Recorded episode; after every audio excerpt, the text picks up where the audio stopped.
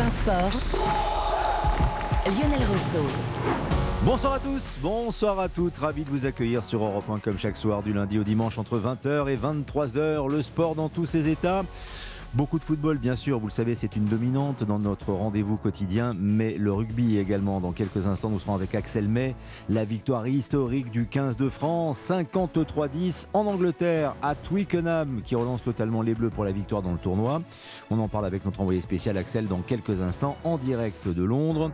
On y reviendra très largement aussi lundi prochain dans notre page rugby entre 21h et 21h30. Vous commencez à connaître les rendez-vous, les fidèles auditeurs et les fidèles auditrices d'Europe 1 Sport. Le football également au programme avec un Brest-Paris Saint-Germain plutôt euh, séduisant avec Loïc Folio et Charles Guyard. On ira d'ailleurs à Brest dans quelques instants pour prendre la température et puis notre tournée européenne. Je vous délivrerai quelques thèmes dans quelques instants, mais d'abord, je salue nos experts. Jackie Bonnevet est avec nous. Bonsoir mon cher Jackie. Bonsoir Lionel. Plaisir de vous retrouver. Vous avez tout étudié, vous avez tout vu, vous avez tout écouté. Ça, c'est un consultant. Voilà un invité, voilà un expert. Merci d'être avec nous. Eric Huette nous rejoint dans quelques instants. Eric qui euh, commentait une rencontre de match euh, italien, la victoire de Naples notamment contre l'Atalanta Bergame. Il nous rejoint dans quelques instants pour euh, l'analyse en direct du match Brest-Paris Saint-Germain, mais également pour commenter l'actualité du foot à l'étranger avec Philippe Auclair. On reviendra sur cette incroyable polémique. On ne parle que de ça en Angleterre, à part peut-être maintenant la défaite du 15 d'Angleterre contre les Français. C'est la BBC qui a sanctionné Gary Lineker en le suspendant de l'émission qu'il présente. C'est une émission emblématique, un match of the day qui existe depuis près de 60 ans. Les déclarations de Gary Lineker à l'endroit du gouvernement sur sa politique d'immigration ont fortement déplu et c'est une véritable polémique. L'émission, du coup, n'a pas lieu ce soir. On en parle avec tous les détails de Philippe Auclair. Nous irons en Allemagne avec Alexis Menuge pour prendre des nouvelles du Bayern qui va très bien puisqu'il s'est qualifié contre le Paris Saint-Germain et surtout il s'est imposé en championnat cet après-midi contre Augsbourg, 5 buts à 3. L'Italie avec Valentin Paoluzzi, des nouvelles notamment de Thiago Motta avec Bologne qui joue ce soir, l'ancien entraîneur du Paris Saint-Germain qui réussit particulièrement bien. Et puis le Portugal, Gary Jesus et la sensation Benfica, Benfica de Lisbonne. Attention au Benfica, qualifié pour les quarts de finale de la Ligue des Champions et qui pourrait être la très très bonne surprise cette saison en Coupe d'Europe. Voilà pour le programme qui vous accompagne. Débat également autour de l'interview fleuve de Didier Deschamps accordé aux Parisiens ce matin et notamment le cas Benzema avec une réaction de Benzema sur les réseaux sociaux assez euh, floue, il faut le dire, et euh, confusante, si je puis me permettre, de la part de, de Benzema, mais qui laisse penser que Deschamps, sur son départ de la Coupe du Monde au Qatar et sur sa blessure, aurait menti. Mais alors qui ment Le sélectionneur Didier Deschamps ou Karim Benzema qui euh, poste des émoticônes de clown pour illustrer les propos de Didier Deschamps On en parlera avec Eric Huette et Jackie Bonnevet dans quelques instants. Un programme très riche, programme très chargé. On reviendra aussi sur euh, les rencontres de Ligue 2. Il y a des matchs en cours en ce moment. Et puis sur le match nul entre Serre et Rennes sur le score de 0-0 en Ligue 1 cet après-midi. Brest, Paris Saint-Germain, c'est notre grand match ce soir à partir de 21h. Loïc Folio, Charles Guyard, bonsoir. Bonsoir. Ravi de vous Bonsoir à retrouver. tous. Merci de nous Bonsoir. accueillir. Les dernières Bonsoir. infos. Bonsoir, bonsoir à toutes, bonsoir Loïc. Eh bien, les dernières infos, hein, comme on le dit depuis euh, maintenant euh, plusieurs jours, c'est le match d'après, après le, le naufrage, si je puis dire, du Paris Saint-Germain en terre bavaroise mercredi en Ligue des Champions.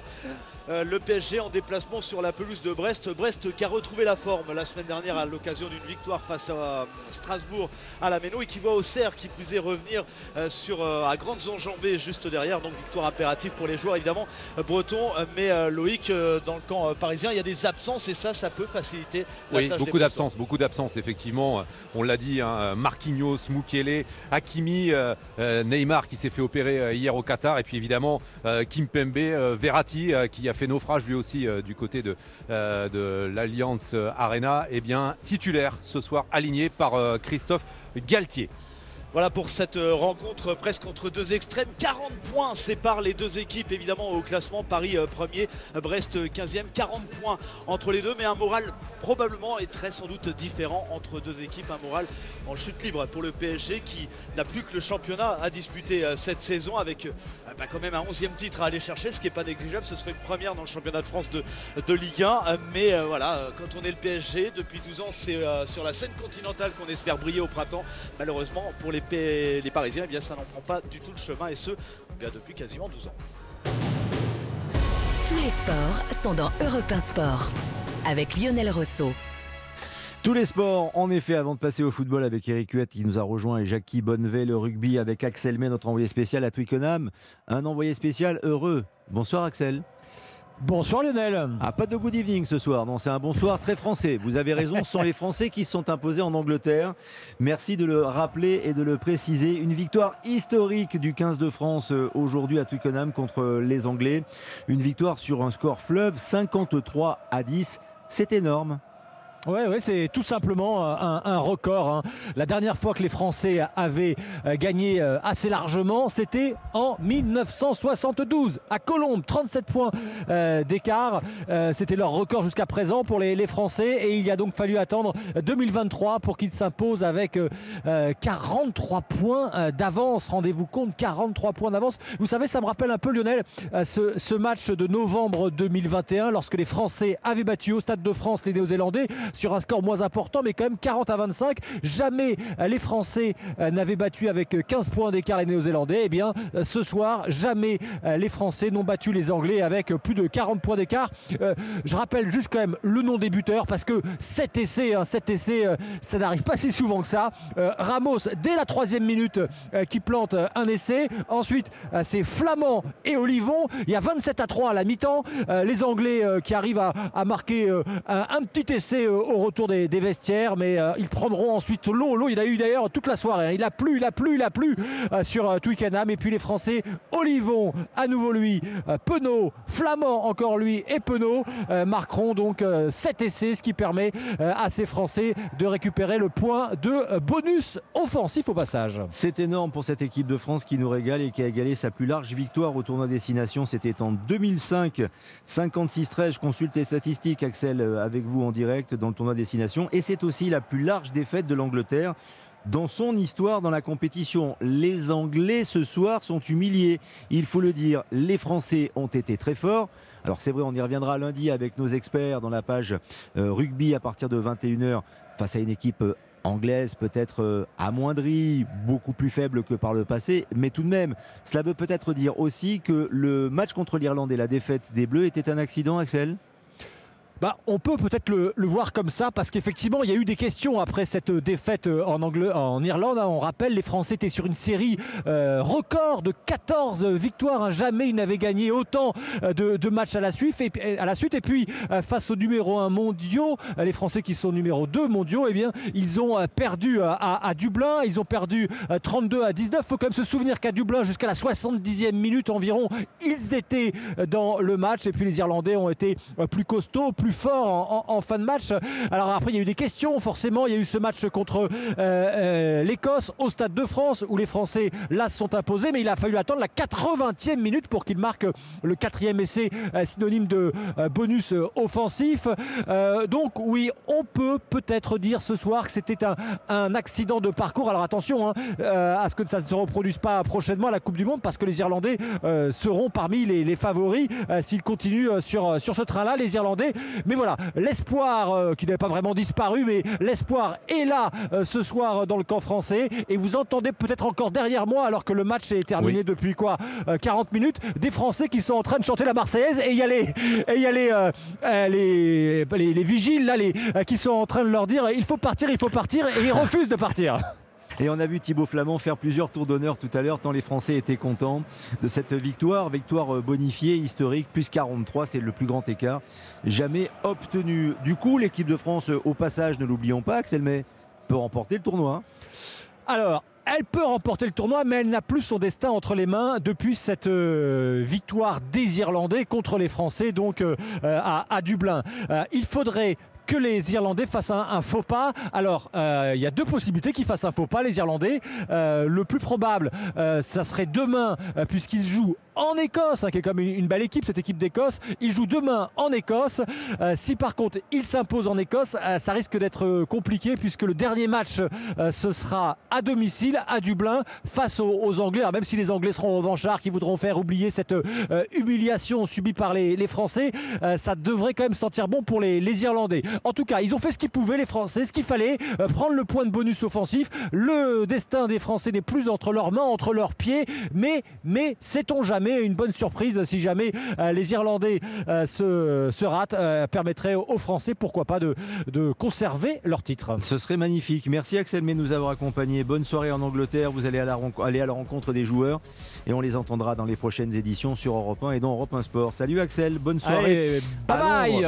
On ne va pas partir très très loin, cela dit, hein, grâce euh, aux ondes euh, d'Europe 1, puisque nous sommes avec vous à Twickenham. Nous allons parler de foot anglais dans quelques instants avec Philippe Auclair qui est à Londres. Europe 1 Sport, la tournée européenne Lionel Rousseau. L'Angleterre, notre tournée européenne. Philippe Auclair, bonsoir. Bonsoir mon cher Lionel. À, à- à vol d'oiseau, je suis à 4 km de Twickenham. Très bien. Et il ne fait peut-être pas bon être français quand on vit euh, à Londres après une si humiliante défaite pour l'Angleterre, mon cher euh, Philippe Auclair. Attention Mon à cher vous. Lionel, non, non, non, il n'y a pas de problème. J'ai en fait, je vous avouerai que j'ai suivi le match en gardant un œil sur Manchester City. J'ai suivi le match en compagnie d'amis anglais qui étaient, euh, ils se sont confondus en compliments pour la performance des des Bleus. Donc euh, de ce côté-là, absolument rien à craindre. Est-ce que vous leur avez dit good game à vos amis anglais? Ben, je pouvais pas vraiment parce que leur game est pas vraiment good. Donc euh, Oui, mais c'est ce que on font était- les Anglais en général quand on perd contre eux, vous voyez Mais je pense que je pense que si j'avais dit good game, ça aurait été un petit peu insultant. Bon, vous avez Mais raison, vous avez raison. Restons juste et- et sur l'analyse.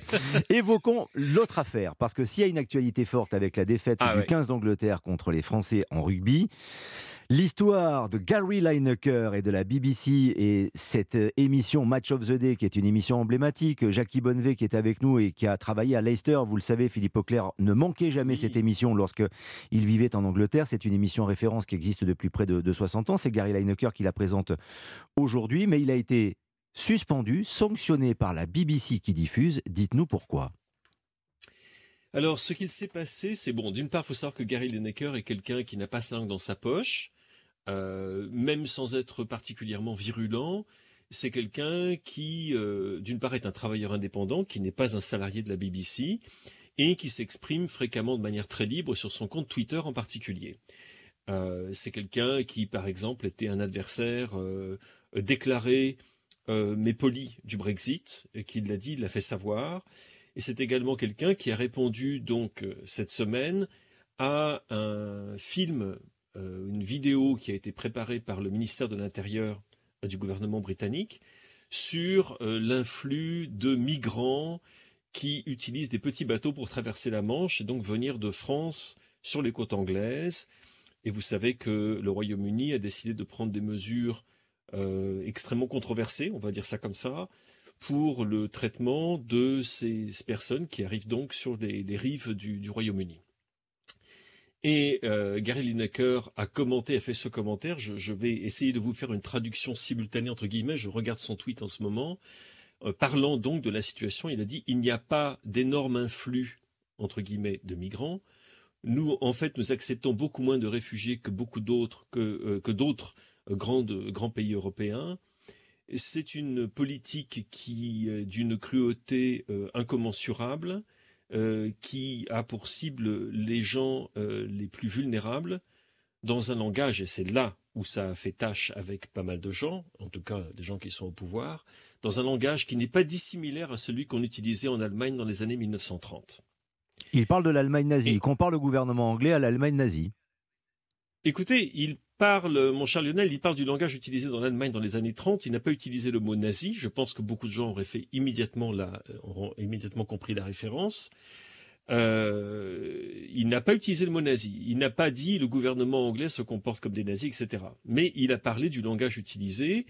Et on pourrait avoir un débat euh, qu'on n'aura pas ce soir euh, sur la justesse du jugement de Gary Lineker ou, ou le fait que, en l'occurrence, il se trompe. Mais le fait est que la conséquence de ce tweet a été que Gary Lineker a été mis à pied. Au début, la BBC a essayé de faire comprendre que, de faire croire plutôt, qu'il s'agissait d'un accord qui avait été passé entre la BBC et son présentateur vedette, euh, dans l'attente d'une résolution à l'amiable d'indifférence sur ce qu'on a le droit de faire le droit, ce qu'on n'a pas le droit de faire lorsqu'on est un présentateur de la BBC. Le fait est que Gary Lineker est évidemment un, footballeur de grand renom, euh, soulier d'or de la Coupe du Monde de 1986, euh, l'un des meilleurs attaquants de l'histoire de l'équipe d'Angleterre et qui est également devenu une figure absolument incontournable du paysage footballistique anglais dans, euh, dans ce qu'il a, dans, sa dimension télévisuelle. Il est, comme vous l'avez dit, comme vous l'avez dit, il est l'encre, comme ça qu'on dit en anglais, the anchor, du programme de, football le plus regardé du royaume, Match of the Day. C'est une, une référence, euh, c'est une espèce de grand-messe des amateurs du foot anglais tous les samedis soirs. Qu'on ait des abonnements sur les chaînes à péage ou pas, on peut être devant sa télévision à 10h20, 10h30 du soir pour regarder les meilleurs moments des grands matchs du samedi et ensuite des grands matchs du dimanche le, jour suivant. Et la BBC l'a mise à pied. Et donc, du coup, il y a eu une réaction quasiment immédiate. La première chose, ça a été Ian Wright, que vous connaissez bien, euh, mhm. l'ancien attaquant d'Arsenal, qui est un des complices de Gary Lineker dans Match of the Day, qui a dit, euh, grosso modo, moi je me retire de la scène, si jamais on sanctionne Gary pour ce qu'il a dit, je me retire également. Ensuite, Alan Shearer, et c'était peut-être un petit peu plus surprenant, parce que Alan Shearer n'est pas quelqu'un qui a la réputation d'être un homme dont les, opinions politiques sont fortement marquées à gauche, on va dire ça comme ça. Alan Shearer a également dit, de mon côté, non pas question que je participe à ce programme. Et ensuite, ça a été une avalanche. Et une telle avalanche. Euh, j'ai du mal à, j'essaie de, de m'imaginer comment faire comprendre la dimension culturelle et politique que ça peut avoir en ben, Ça veut surtout dire que l'émission n'a pas lieu, en fait, euh, dans sa configuration elle, habituelle. A lieu, elle a lieu, mais elle a lieu, mais elle a lieu. Ils vont montrer 20 minutes d'extraits euh, de rencontres sans commentaire, puisque les commentateurs ont refusé de participer à la réalisation de cette émission, sans présentation, sans analyse, sans interview d'après-match, et on peut continuer comme ça longtemps. D'autres programmes qui étaient prévus sur la BBC aujourd'hui ont été annulés, des programmes de football ont été annulés, tant à la télévision qu'à la radio. Hmm. En ce sens qu'il y a une espèce de boycott absolu de la part du monde du football tout entier vis-à-vis de la BBC, qui est, ne l'oublions pas, le diffuseur national, qui a une réputation d'intégrité, d'indépendance vis-à-vis du pouvoir. Et en ce cas, ce qui est perçu en Angleterre, c'est que le fait que la BBC a cédé euh, au pouvoir en place et a donc parce que Gary Lineker avait dit quelque chose, encore une fois, de manière indépendante sur Twitter, euh, qu'on avait reçu l'ordre d'en haut bah, de, faire quelque chose, de le suspendre, qu'on n'avait pas le droit de faire ça. Et donc du coup, je, mon cher Lionel, vous savez, vous connaissez l'importance culturelle du mm. football en Angleterre. Et, et j'allais dire, ce n'est pas un hasard si cette histoire est en première page de tous les journaux, que ce soit les journaux de la presse écrite et également les journaux de la télévision. Et le sera demain, et le sera après-demain, et que la BBC, qui est un ayant droit de la Première Ligue, se retrouve dans une position impossible, et que j'imagine très mal qu'elle ne puisse pas réintégrer Gary Lineker dont euh, parmi ses, présentateurs et le plus vite possible, parce que la situation hmm. dans laquelle nous sommes est absolument impossible à gérer. C'est euh, une polémique incroyable. Je sais que tout le monde en ah, parle en Angleterre, absolument. On se pose la question, nous, ici, euh, en studio, très rapidement, euh, en se disant est-ce que ce serait possible en France? Si la même chose se déroulait en France, est-ce que la solidarité du football français serait la même que celle des footballeurs anglais, avec Gary Lineker, comme, comme Shearer ou, ou Ian Wright? Ça veut dire que cette solidarité, tout de même, elle est très importante, Philippe Auclair, et l'influence des joueurs, en tout cas des grandes stars du passé, la parole, leur parole compte énormément outre-Manche.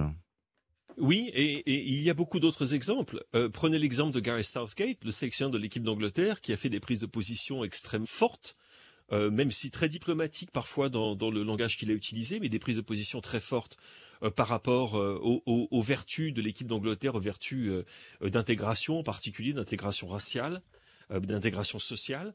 Euh, quand vous pensez à Marcus Rashford, le joueur de Manchester United, qui ne vit pas véritablement sa plus mauvaise saison d'ailleurs euh, avec son club cette fois-ci, euh, qui s'est présenté en véritable défenseur de, l'enfance déshéritée face au gouvernement britannique a obtenu gain de cause, on a l'impression que contrairement à d'autres pays, et c'est là où j'aimerais, où ce serait formidable de savoir ce qui se passe ailleurs, c'est qu'en Angleterre, je dirais que les footballeurs, à qui on a dit pendant des années, Oh, vous êtes que des footeux, vous n'y comprenez rien, donc euh, parlez de foot et ne parlez de rien d'autre. En Angleterre, quelques-unes des personnalités qui ont la plus haute autorité morale et sont les plus respectées du grand public anglais, et je parle au-delà des différences d'allégeance à des, à des partis politiques, sont des footballeurs.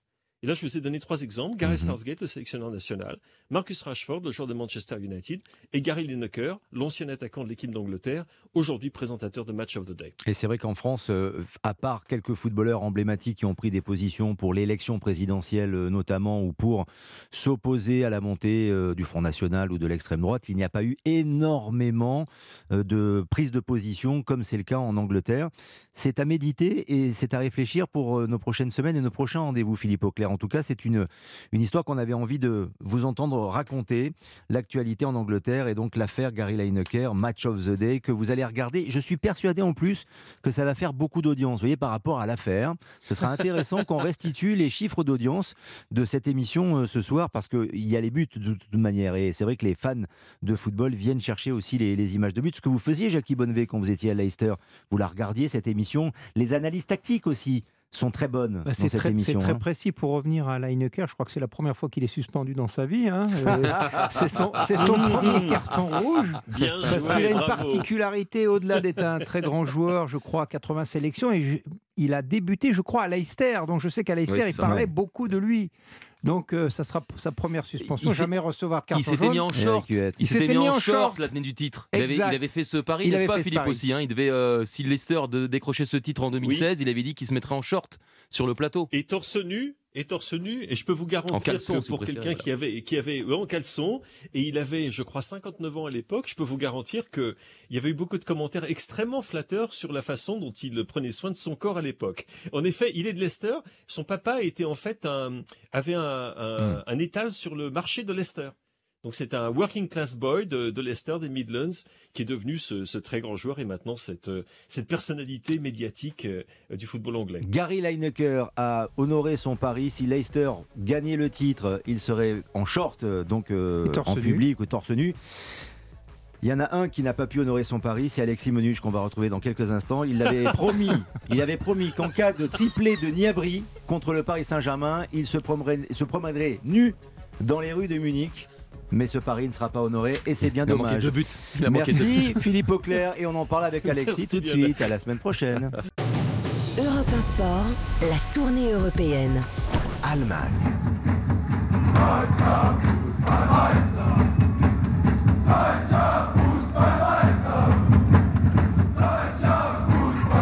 Ce sont des chants qui s'imposent après la victoire du Bayern contre le Paris Saint-Germain. Le Bayern qualifié pour les quarts de finale de la Ligue des Champions.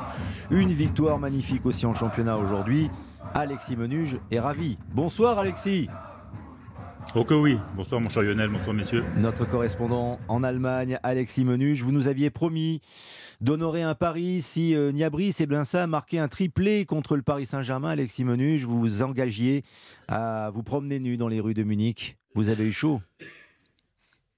Oui, je crois que c'était mêmes années, mais bon, ce sont un peu deux frères jumeaux et deux joueurs qui ont un énorme potentiel, mais qui n'en font rien, donc euh, c'est du pareil au même. Moi, j'avais le souvenir de courir nu dans les euh, travées de l'Alliance Arena, mais bon, dans les rues de Munich, ça aurait été à peu près pareil.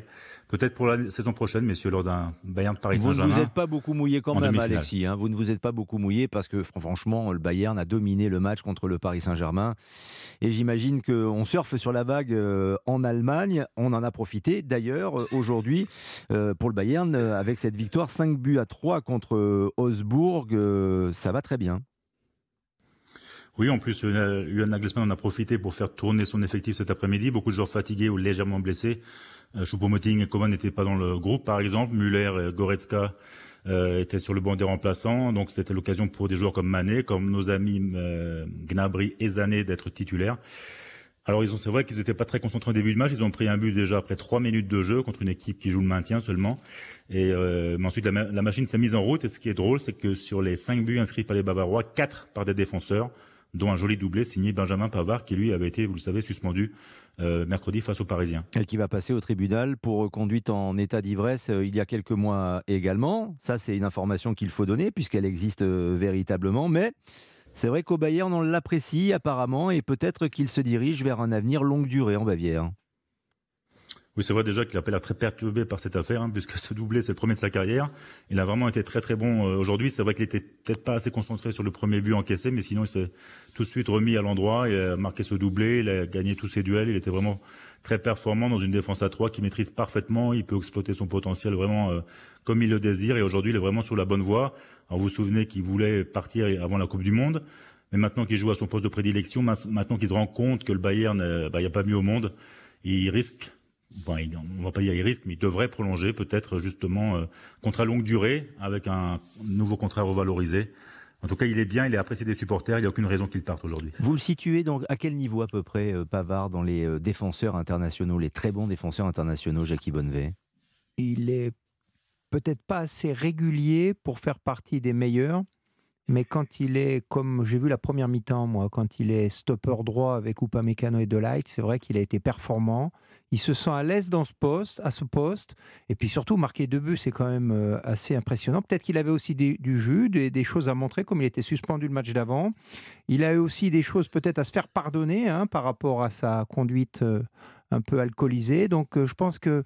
Et, des propos peut-être mal placés l'an dernier quand il dit qu'il veut peut-être quitter une institution comme le Bayern. Donc je crois qu'il a cette saison des choses à se faire pardonner. Il le fait remarquablement bien à travers le match de ce jour en mettant deux buts. C'est quand même assez rare pour un défenseur. Second poteau et deux buts, Pavard. Voilà, donc Benjamin Pavard qui marque. C'est un défenseur qui ne rassure pas toujours quand même Eric Huette, hein, Pavard. Non. Je sais pas ce que vous en pensez, mais effectivement, on a, vous l'avez d'ailleurs un instant évoqué. On a ce souvenir évidemment de la Coupe du Monde 2018. Quand on parle de Pavard, on pense à ce but. Quand on parle de Pavard plus récemment, on pense aussi à sa place perdue en équipe de France pendant la Coupe du Monde lorsque Didier Deschamps l'a mis sur, sur le banc. Donc moi, j'ai envie de savoir, dans la liste à venir du sélectionneur des Bleus, si Pavard a de nouveau sa chance dans les matchs à venir, et notamment les matchs donc, euh, éliminatoires au mois de mars. On verra ça avec euh, la liste, bien sûr. On parlera de Didier Deschamps dans quelques instants. Après son interview dans Le Parisien, un club en crise en Allemagne, Alexis Menuge, c'est l'Eintracht Francfort, qui a euh, pourtant remporté la Coupe d'Europe la saison passée. Pourquoi? Oui, peut-être que crise est légèrement exagéré comme terme, mais c'est vrai que c'est un club qui ne gagne plus depuis plusieurs semaines. Vous vous souvenez qu'il y a trois semaines, il s'est incliné assez lourdement à domicile contre Naples, et puis il a perdu quand même son meilleur joueur avec Colomwani, qui euh, bien sûr sera suspendu donc au retour dans quelques jours, dans trois jours à Naples. En plus, il y a son un autre de ces quatre qui s'est blessé pour plusieurs semaines avec Lindström. Aujourd'hui, seulement un partout à domicile contre Stuttgart, qui euh, est avant-dernier du classement. Donc on sent qu'on a plus euh, cet Eintracht Francfort aussi imprévisible et en même temps aussi efficace qu'en première partie de saison. Euh, qu'on avait vu quand même assez performant, notamment lors de la double confrontation face euh, à l'Olympique de Marseille, vous vous en souvenez. Et puis euh, justement, l'objectif numéro un qui est en danger, puisque l'Eintracht aimerait finir la saison dans les quatre premiers pour retrouver cette prestigieuse Ligue des Champions. Mais aujourd'hui, il est sixième. il y a de vrais concurrents avec Fribourg, l'Union Berlin et, Leipzig. On a l'impression quand même que le Bayern Dortmund et Leipzig se détachent et que cette lutte pour la quatrième place va se jouer justement entre Berlin, Fribourg et l'Eintracht. J'ai du mal à croire à un, immense exploit à, Naples mercredi, parce que déjà Naples continue de carburer, et en mhm. Italie et en Coupe d'Europe. Mais en plus, l'Eintracht, comme je vous le dis, euh, il va leur manquer trop d'armes euh, importantes. Mais encore une fois, avec ce club, il ne faut jamais jurer de rien. Peut-être justement qu'il y aura une sensation. Mais on a du mal à le croire quand même. Aujourd'hui en Allemagne, on se dirige sur les quatre clubs allemands en huitième de finale, sur un seul qui va se passer, comme d'habitude, il vient de Bavière. Naples qui carbure, qui s'est imposé contre l'Atalanta Bergame. Hein, c'est ça, Eric Huette, aujourd'hui. Hein Absolument. C'est peut-être un match charnière auquel nous avons assisté euh, avec Vicage Dorasso, donc pour Canal Plus International. Vicage qui vous salue, mon cher Jackie, puisque vous êtes connu au Havre saison 1987-88. Il me disait qu'il était ravi de voir arriver Jackie de l'Olympique de Marseille à l'époque. Et moi, rien. Bon, on a partagé si, les tables de poker avec Vikash, mais jamais. J'allais y venir. mais j'allais y venir. Alors là, bah, impensable. Je vous jure que c'est vrai. ah non, non, s'il écoute la radio, il va m'en vouloir. Donc j'allais y venir, Lionel. il vous salue aussi parce qu'il m'a dit effectivement que vous avez partagé des tables de poker. C'est vrai, c'est vrai. Très très bon joueur de poker, Vikash Dorasso. Et pour en revenir au Napoli en 20 secondes, très rapidement, euh, match charnière parce que Naples avait besoin de se refaire la cerise après sa défaite contre la Lazio la semaine dernière. C'est le 22e succès en 26 journées de championnat.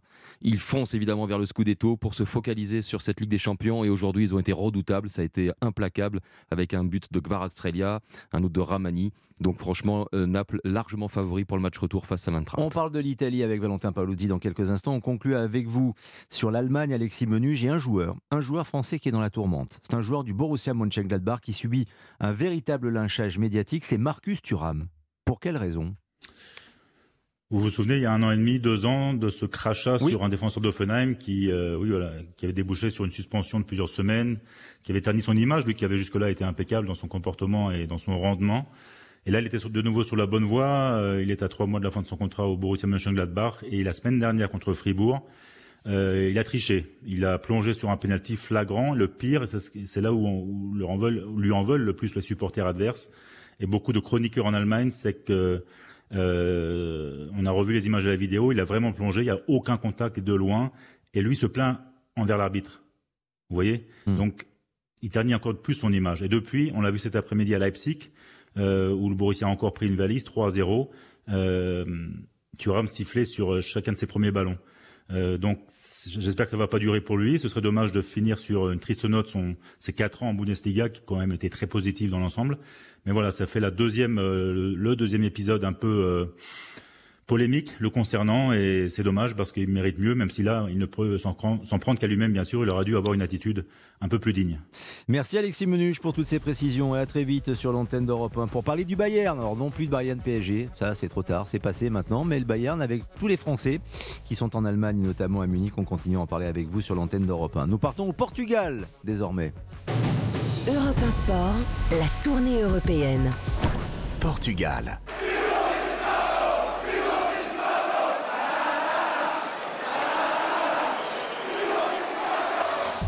Le Portugal, le football portugais avec Gary de Jésus. Bonsoir Gary.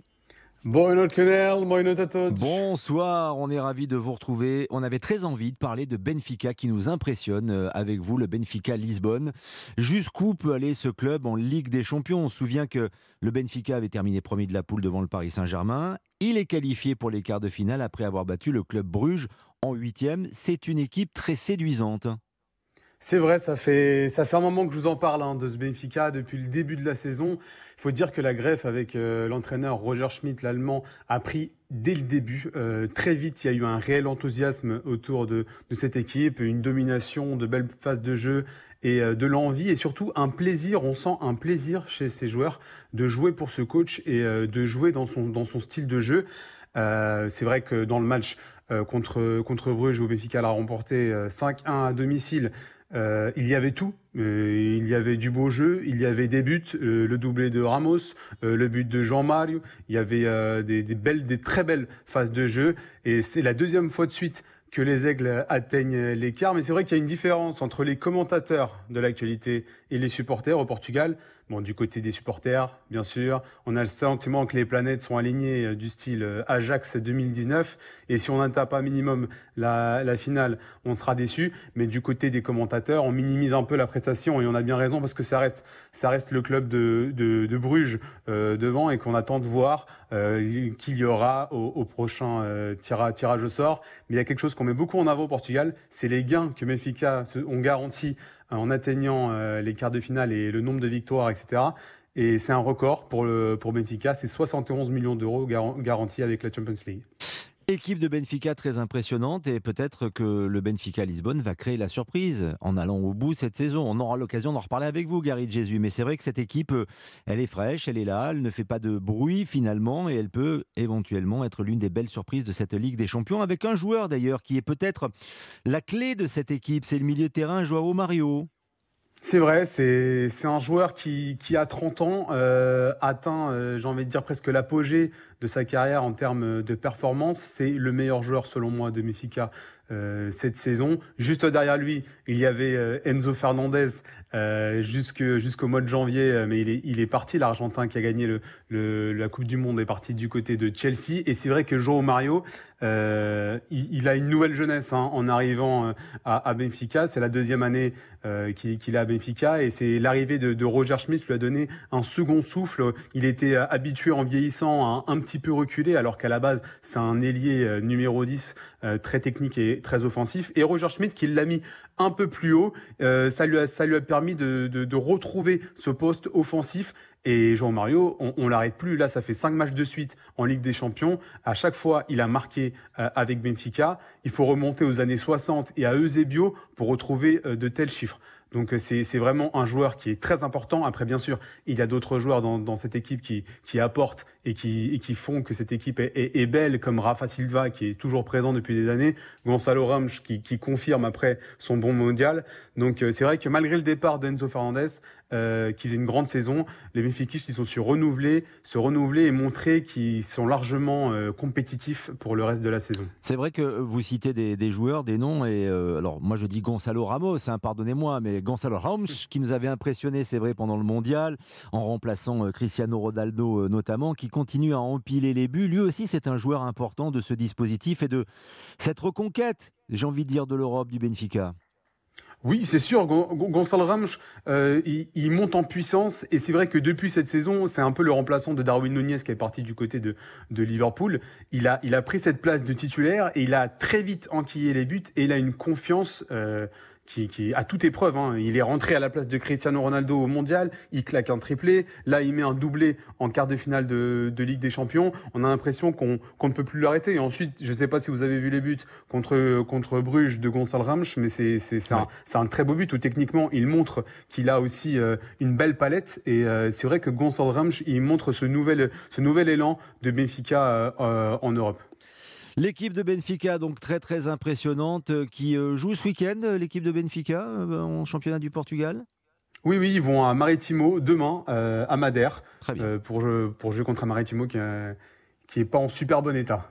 Très bien, mais le championnat, c'est aussi euh, très important. Évoquons Porto qui s'est imposé hier en championnat contre Estoril sur le score de 3 buts à 2. On reste sur le prisme de la Coupe d'Europe, de la Coupe d'Europe pour les, les Portugais. La mission sera plus compliquée face à l'Inter qui s'était imposé, on s'en souvient, 1-0 match aller contre Porto. C'est vrai, c'est pas la même ambiance du côté de, Porto, même si ils arrivent à malgré tout tenir un cap. Ils ont fait un, bon match à l'Inter. Franchement, ils, auraient pu, euh, ils auraient pu partir avec le match nul et ça aurait été largement mérité, euh, surtout en, fin de match. Mais on, sent qu'il y a une difficulté euh, avec Porto depuis la fin de la saison où ils ont perdu des joueurs importants dans le cœur du jeu. Fabio Vieira, Vitinha aussi parti du côté du PSG et ils ont du mal à trouver une, alchimie avec ce milieu de terrain, avec cette équipe qui vraiment pourrait leur, faire passer un cap. Et on voit comme une équipe contre, contre l'Inter avec l'effectif de, l'Inter de Milan. On les a vus euh, à San Siro. J'imagine que ça va être compliqué pour Porto. Après, au Stade de Dragon, tout peut se passer, mais moi j'ai peur que sans Otavio qui s'est pris un rouge euh, au match aller, c'est un élément essentiel. Sans lui au milieu de terrain, ça risque d'être assez dur. En plus, ils ont perdu João Mario, qui n'est pas le même qu'à Benfica, mais c'est le latéral droit portugais de Porto, João Mario, qui s'est blessé au genou et qui sera aussi forfait pour l'Inter. Donc c'est un peu difficile. Vous avez parlé de la, victoire de, des Portistes hier contre, contre mais encore une fois, c'était dans la difficulté. Serge Conceição, il a du mal à donner un nouvel élan à cette équipe. Et euh, j'espère me tromper, mais j'imagine que contre l'Inter, ce sera un peu difficile pour Porto. On peut l'imaginer. Juste un petit mot, tiens, pour conclure, on aura bouclé la boucle européenne des grands clubs euh, portugais. Le Sporting en Ligue Europa, le Sporting Portugal, qui peut, pourquoi pas, réussir l'exploit face euh, à Arsenal. Ce sera à Lisbonne jeudi. Et au match aller, il y a eu un bon début partout. C'est ça, les, les Sportingistes vont mieux hein, par rapport au, début de saison qui avait été, difficile aussi euh, pour le Sporting. Mais contre Arsenal à domicile, euh, ils ont montré qu'ils ont largement les capacités d'être compétitifs dans une compétition comme la Ligue Europa. C'est une compétition qui plaît au Portugal, c'est une compétition qui donne, envie. Ruben Amorim l'a dit, il est motivé à l'idée de jouer cette compétition et il a envie d'aller le plus loin possible. Bien sûr, il n'a pas eu de chance au tirage, il est tombé contre Arsenal, l'une des meilleures équipes de, la compète. Mais euh, c'est vrai que le Sporting a montré dans, cette, euh, dans, dans, ce match avec des Marcus Edwards, avec des, des Pedro Gonçalves, qu'ils peuvent faire mal à Arsenal. Bon, ils ont fait 2-2 à domicile. Euh, à l'Emirates, jeudi prochain, euh, ce sera peut-être une, une, autre histoire. Mais les Sportingistes aussi, auront aussi l'opportunité de montrer ce qu'ils valent. Et comme je l'ai répété, Marcus Edwards, l'un des joueurs les plus importants, Trincão ou encore Paulinho, euh, ils ont, ils ont la, possibilité de, de, faire mal à Arsenal, surtout s'ils viennent comme à Lisbonne euh, en pensant que c'est plus, ou moins, c'est plus ou moins fait la qualification. Une belle semaine pour le football portugais à suivre avec vous, Gary de Jésus sur Europe 1. Merci Gary, à très vite et bonne nuit. Merci à vous. Bonne nuit à tous. Europe 1 Sport, la tournée européenne. Italie.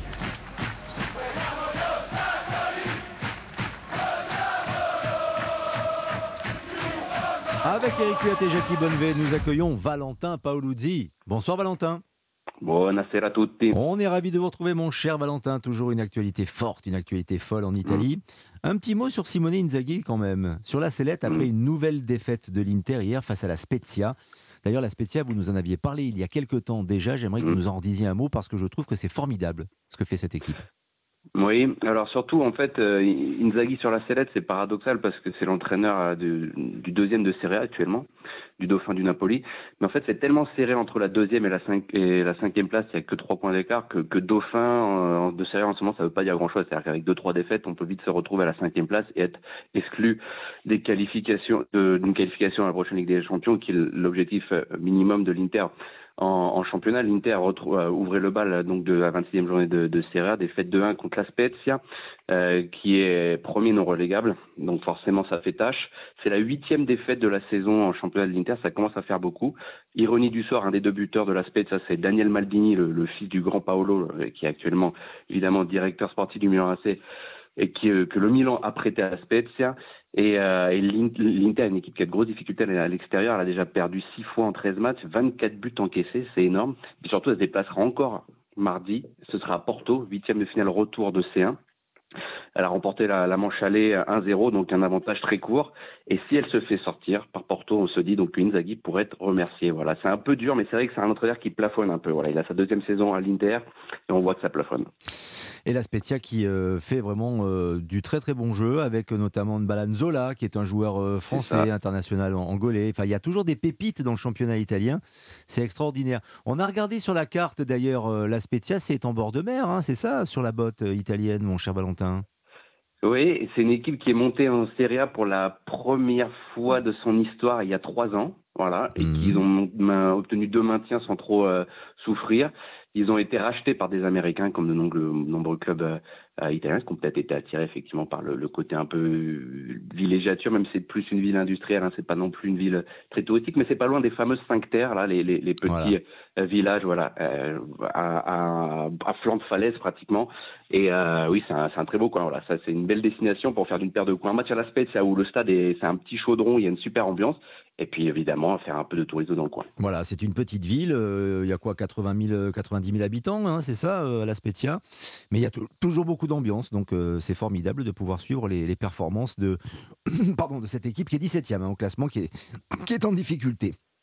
On évoque l'autre Milan qui a réussi à rejoindre les quarts de finale de la Ligue des Champions avec vous, Valentin. Oui, et c'est limite le, cap le, plus important dans le enfin, l'étape la plus importante dans, le parcours de reconstruction du Milan qui a retrouvé le gain du, qui a gagné le Scudetto l'an passé.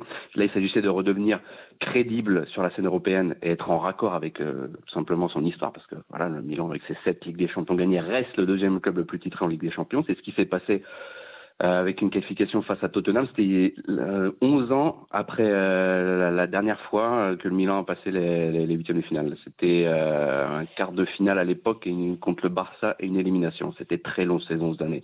Chapeau au coach Stefano Pioli qui, qui après un début d'année noire, il y a une série de 7 matchs sans victoire il en a pris plein la tronche. Vraiment, il y a, eu beaucoup d'ingratitude. J'ai trouvé moi dans les commentaires, que ce soit des spécialistes ou des supporters. Il s'est remis en question tactiquement. Il a, abandonné son 4-2-3. Il est passé à un 3-4-3 plus solide, toujours avec les quatre Français titulaires. Le retour de Maignan dans les buts qui a fait un bien fou. Kaloulou, impeccable en arrière central droit.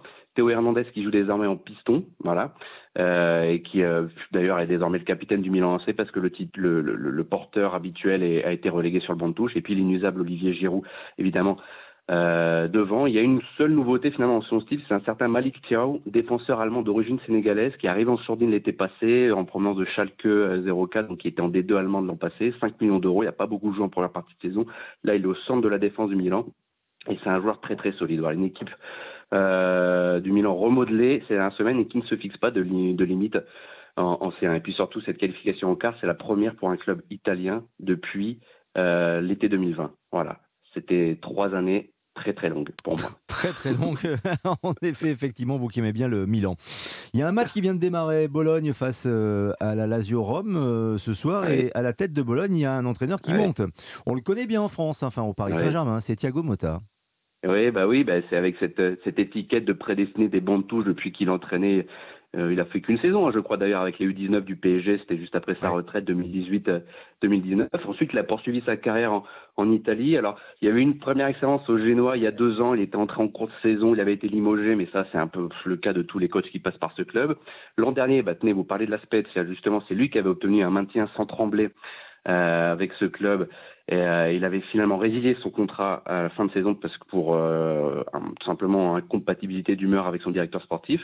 Et là, il est arrivé à Bologne en cours de saison, hein, après la huitième journée, et il a redressé cette équipe qui est une équipe vraiment une équipe typiquement anonyme qui dans le ventre mou qui ne joue jamais l'Europe mais qui craint jamais la descente. Et alors que c'est une équipe avec un président qui est assez ambitieux et ça prend vraiment forme sur le plan du jeu parce que c'est une des équipes les plus agressives de Serie A avec une vraie identité. Et puis sur le plan des résultats parce que avant le début de cette 26e journée, la, euh, Bologne est septième à égalité avec la Juve. Ça peut être une place qualificative pour la Conférence League si le vainqueur de la Coupe d'Italie sera classé dans les six premiers.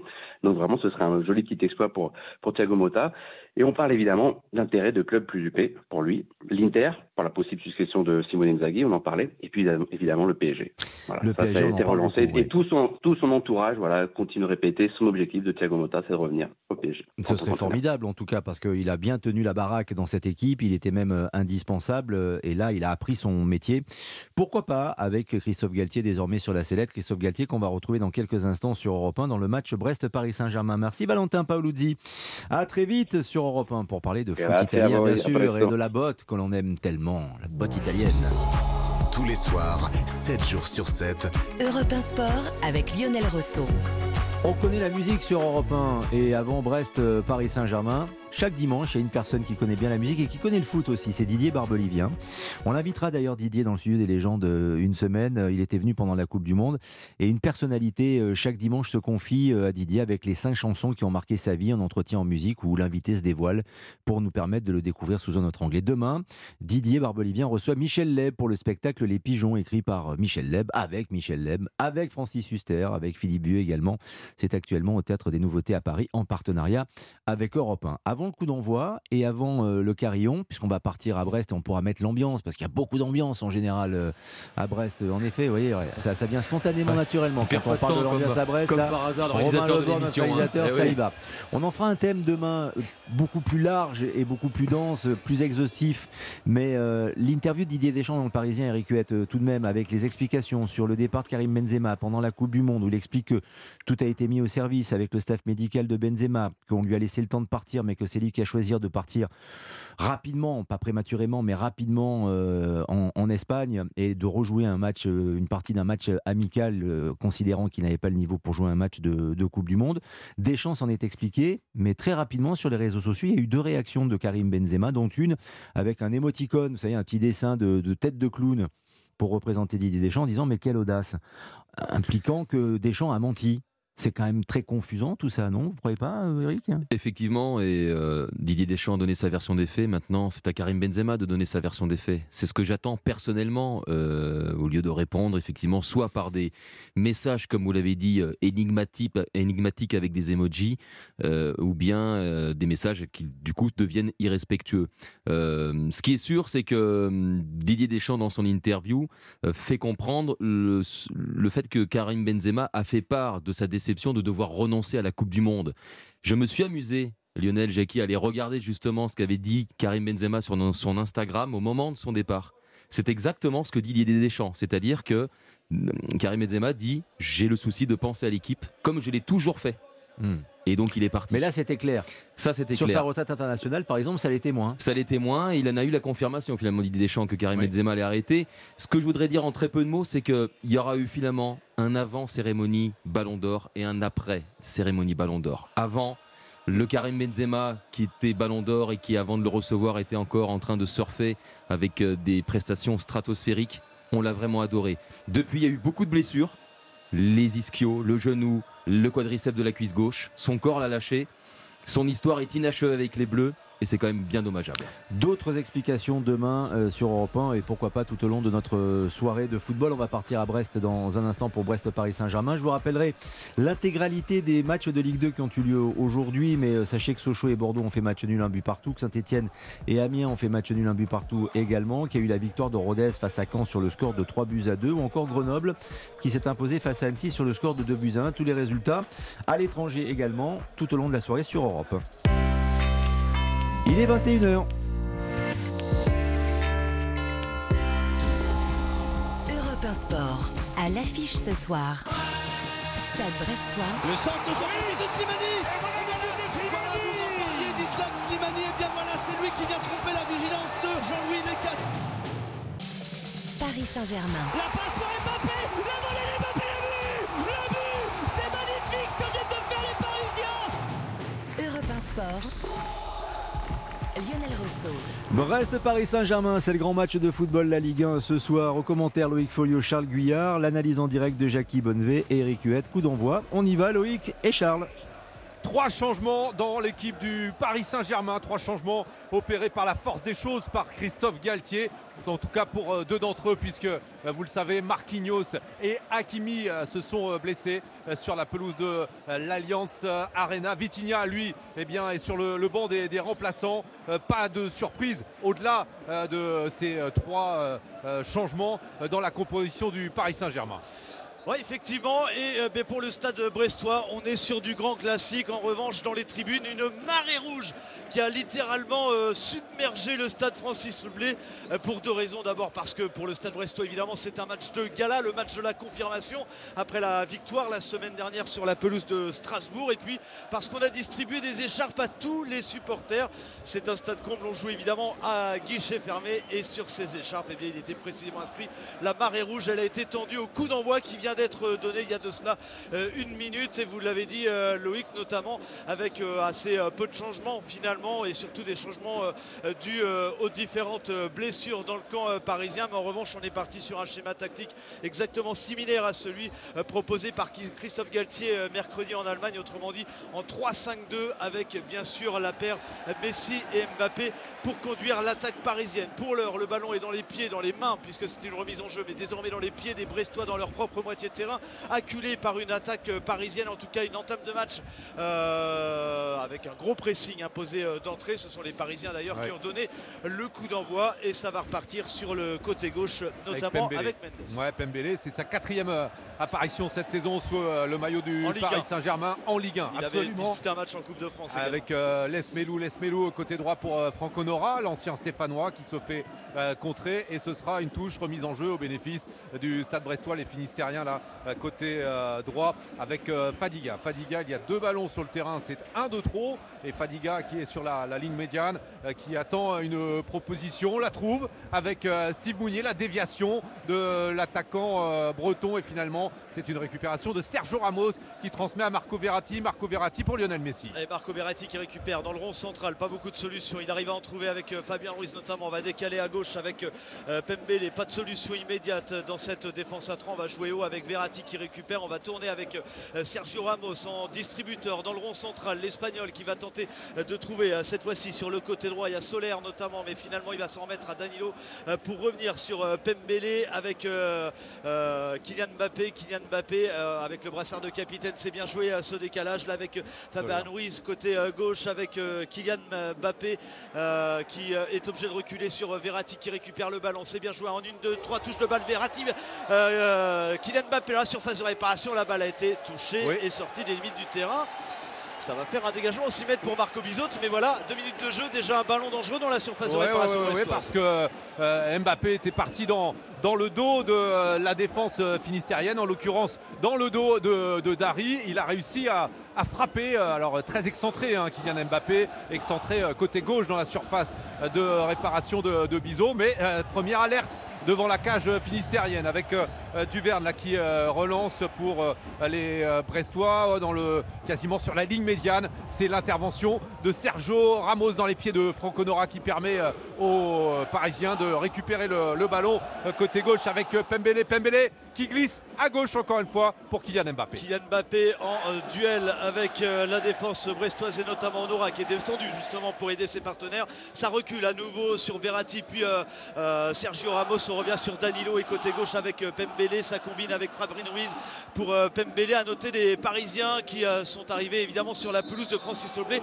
applaudi par le COP des supporters parisiens qui est bien plein ce soir. On pensait une réaction un petit peu hostile des fans du PSG bien non, au contraire, des applaudissements, des encouragements. Alors on va pas dire que évidemment euh, la défaite et l'élimination Ligue des Champions euh, face au Bayern de Munich euh, est déjà sortie de toutes les têtes, mais en tout cas ce soir place au championnat avec et Ruiz dans la surface de réparation, le centre pied gauche et derrière la reprise, elle est complètement manquée là de la part de Solaire et le ballon va finir hors des limites du terrain pour une remise en jeu parisienne. Énorme domination des joueurs du PSG. Oui, qui confisque le ballon. Pour l'instant, ils font tourner à l'image pardon de, Sergio Ramos là-bas euh, qui décale euh, côté droit euh, pour Zaire Emery et il est contré. Ce sera une remise en jeu au bénéfice des, Parisiens. Zaire Emery, le voilà en, possession du ballon. Sergio Ramos pour Danilo, le portugais, le couteau suisse du, Paris Saint-Germain qui peut jouer milieu, qui joue également souvent défenseur, en, défenseur dans une défense à 3 voire à 4 du côté du, Paris Saint-Germain, plutôt à 3. Dembélé. pardon, oui, oui, pour le, le Paris Saint-Germain qui euh, fixe euh, Honora. Il est contré par Pierre Lesmelou. Ce sera une euh, remise en jeu pour le Paris Saint-Germain qui s'installe véritablement dans la moitié de terrain finistérienne. Ah, non seulement il s'installe, mais en plus il confisque, hein, tu l'as dit Loïc, le, ballon littéralement. Les Brestois qui ne l'ont quasiment pas touché, sauf sur des touches éventuelles ou des renvois au 6 mètres. Mais attention avec cette belle ouverture à destination de Pembele à l'entrée de la surface de réparation. La lutte avec Honora, la balle est sortie des limites du terrain. Et Marco Bizot, le gardien brestois qui va pouvoir dégager son propre camp. 0-0 après 6 minutes de jeu ici au stade Francis Leblay, mais des Parisiens très entreprenants, très offensifs dans ce début de rencontre. faut mettre le pressing d'entrée, ce qui leur avait été évidemment largement reproché lors de leur dernière sortie euh, fatale, sortie européenne. Et eh bien là, clairement, bon, c'est un adversaire, euh, certes, qui a les mêmes couleurs sur le terrain, mais enfin, c'est d'un tout autre niveau. D'ailleurs, à noter que l'adversaire du PSG euh, mercredi en Ligue des Champions, le Bayern de Munich, s'est largement imposé hein, cet après-midi face à Stuttgart. 5 buts à 3 en Bundesliga, euh, pardon, alors qu'ils étaient du reste menés 1-0 euh, dès la troisième minute, mais euh, grosse réaction des Munichois au stade à l'Alliance Arena. 6 minutes et demie, 0-0. Les Parisiens encore une fois la manœuvre avec Verratti pour Kylian Mbappé avec Sergio Ramos dans le rond central. À nouveau la distribution avec Danilo côté gauche. On va repartir, hein. ça penche beaucoup à gauche le jeu pour l'instant parisien avec Danilo qui trouve l'ouverture pleine c'était à destination de Solaire, ballon intercepté par les Brestois et ça repart avec notamment Honora et avec euh, et avec euh, sur le côté droit là-bas, c'est euh, Brassier qui va tenter de lancer l'une des premières initiatives brestoises. Ouais, effectivement, il y avait Del Castillo aussi qui était dans le coup. C'est bien joué la part de Fadiga à l'entrée de la surface de réparation. Il est rentré dans les 16 mètres 50 du Paris Saint-Germain avant d'en ressortir côté droit parce que la porte était fermée. La touche peut-être pour le Paris Saint-Germain. Non, le ballon n'est pas sorti des, limites du terrain et c'est une récupération de Pembele. Pembele pour Marco Verratti. Marco Verratti, il y a un appel de balle là-bas côté droit avec euh, notamment euh, Zahir Emery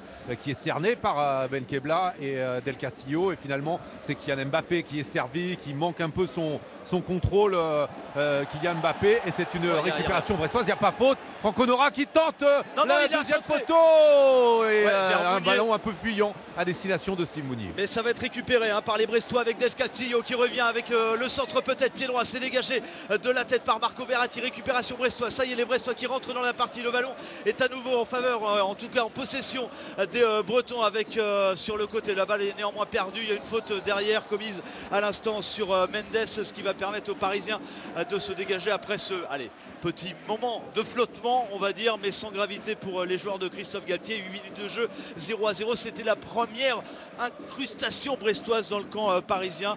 Elle a été globalement assez bien gérée par l'arrière-garde du PSG avec Sergio Ramos notamment qui reprend le ballon, qui remonte avec Danilo. On reprend possession et on va se réinstaller dans le camp adverse avec à nouveau Danilo, Sergio Ramos. On ne trouve pas les ouvertures pour l'instant avec Zahir Emery et puis Marco Verratti. Marco Verratti, le milieu de terrain, très critiqué après sa prestation extrêmement décevante sur la pelouse du Bayern de Munich.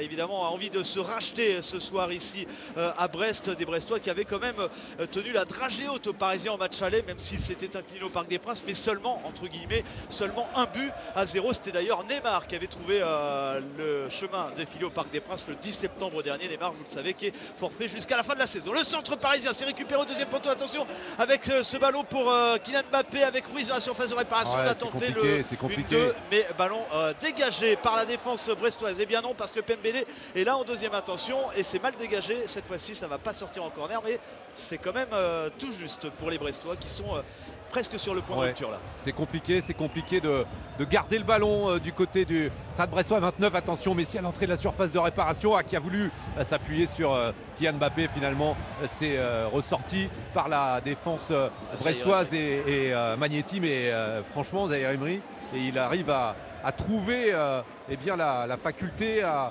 conserver ce, ballon qui reste dans les pieds parisiens avec Marco Verratti. Marco Verratti qui est un petit peu chassé là par Belkebla. Belkebla, mais côté droit, c'est Nuno Mendes qui hérite du ballon. Le renversement peut-être de Sergio Ramos, donc finalement qui préfère opter pour la solution la plus proche. Et Mbappé, la surface de réparation, peut-être en retrait pour Lionel Messi finalement. Nouvelle intervention de Dari qui dégage loin devant pour les Finistériens. C'était Steve Mounier, mais il avait face à lui Sergio Ramos, l'ancien lyonnais. Du coup, récupération parisienne avec Fabien Ruiz, avec Pembele côté gauche à nouveau.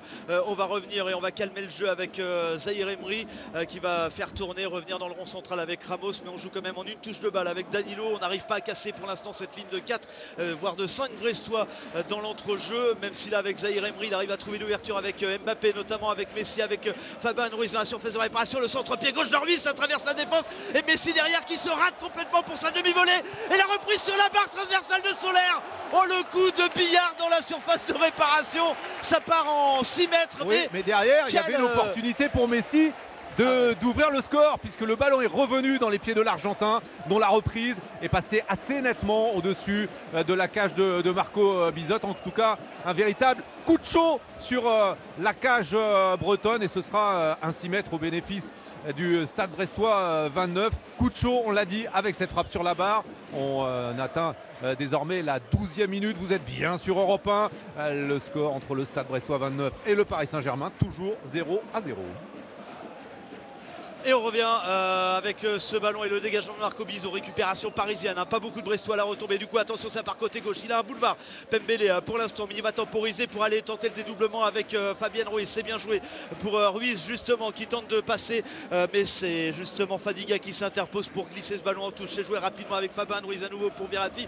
L'Italien pour Fabien Ruiz à nouveau pour Pembele qui a complètement délaissé son couloir gauche pour aller quasiment en ailier gauche devant l'attaque euh, devant la défense brestoise. Mais ballon récupéré quand même par les euh, euh, brestois. Ce bon ballon pour Mounier, ça va être de Mounier, pardon, ça va être compliqué. C'était à destination de Del Castillo, mais pour l'ancien Angevin, il a été devancé par Zahir Emery. Et on a quand même le sentiment que le, jeu passe beaucoup côté gauche, hein, du, ah côté du, Paris Saint-Germain, avec Messi à l'entrée de la surface de réparation. Le crochet, il s'est mis sur son pied droit. Va-t-il pouvoir ah décaler là-bas? Non, finalement, c'est une récupération de Sergio Ramos après ce, ce renvoi de euh, la défense euh, finistérienne avec Solaire qui, réclamait le, ballon également Nuno Mendes que l'on voit régulièrement complètement euh, esselé sur le flanc droit. Mais voilà, le jeu du Paris Saint-Germain pour l'instant penche singulièrement côté gauche et il suffit qu'on dise ça pour que Ramos renverse admirablement le jeu là-bas côté droit. Ouais, effectivement, ballon récupéré par les Parisiens. Zahir Emery pour euh, Marco Verratti avec Messi. Marco Verratti à nouveau en une touche de balle. Ça redécale euh, côté droit cette fois-ci avec le centre derrière. C'était à destination de Mbappé. Retour à l'envoyeur à nouveau euh, pour ce ballon récupéré par Timothée Pembele justement qui, qui est parti côté droit cette fois-ci. Ballon récupéré par la défense brestoise. Si on avait des doutes sur les capacités du PSG à relever la tête après ces déboires européens. Et eh bien, en tout cas pour ce presque premier quart d'heure, il est amplement levé tellement, eh bien, euh, ces Parisiens euh, monopolisent complètement le jeu en une touche de balle. Ah, s'ils avaient joué comme ça mercredi soir, sûr que, eh bien, ça se serait sans doute passé bien différemment. Et bien, malheureusement, les grands joueurs dans les grands rendez-vous, là, on les attend. Ils auraient dû être là. Ils ne sont pas là ce soir. En revanche, ils sont là avec Marco Verratti pour Messi à l'entrée des 18 mètres. Messi légèrement poussé derrière. On va revenir à la faute dans le ballon. Toujours dans les pieds des Parisiens avec Verratti dans la conclusion. Le ballon est détourné cette fois-ci. Ça va être le premier corner de la partie. Oui, début d'incendie une nouvelle fois dans la surface de réparation de, Marco euh, Bizot. Et euh, c'est Kylian Mbappé euh, qui a posé le, ballon, mais c'est évidemment Lionel Messi qui va frapper ce, ce corner alors que Nuno Mendes et euh, Zahir Emery eh bien, sont euh, redescendus pour euh, protéger Donnarumma pour l'instant qui n'a absolument pas eu d'intervention à réaliser. Le corner, il est pour le Paris Saint-Germain côté gauche lorsqu'on regarde la cage de Marco Bizot du monde dans la surface de réparation avec notamment Danilo dont on va surveiller le, jeu de tête solaire également et Sergio Ramos bien sûr les armes presque absolues en tout cas du, Paris Saint-Germain dans le domaine euh, aérien. Le corner qui va être frappé dans quelques secondes par Lionel Messi alors que euh, Christophe Galtier lui est sorti de sa zone technique. Oh la tête Il était complètement, complètement esselé. Fabien Ruiz, effectivement, euh, oublié quasiment à hauteur du point de pénalty et il n'a pas réussi à cadrer sa frappe. il est parti dans le dos de la défense effectivement sur ce corner bien frappé hein, par Lionel Messi, pied gauche, quasiment à la retombée à hauteur du point de pénalty et derrière et eh bien, Fabien Ruiz qui se fait oublier qui arrive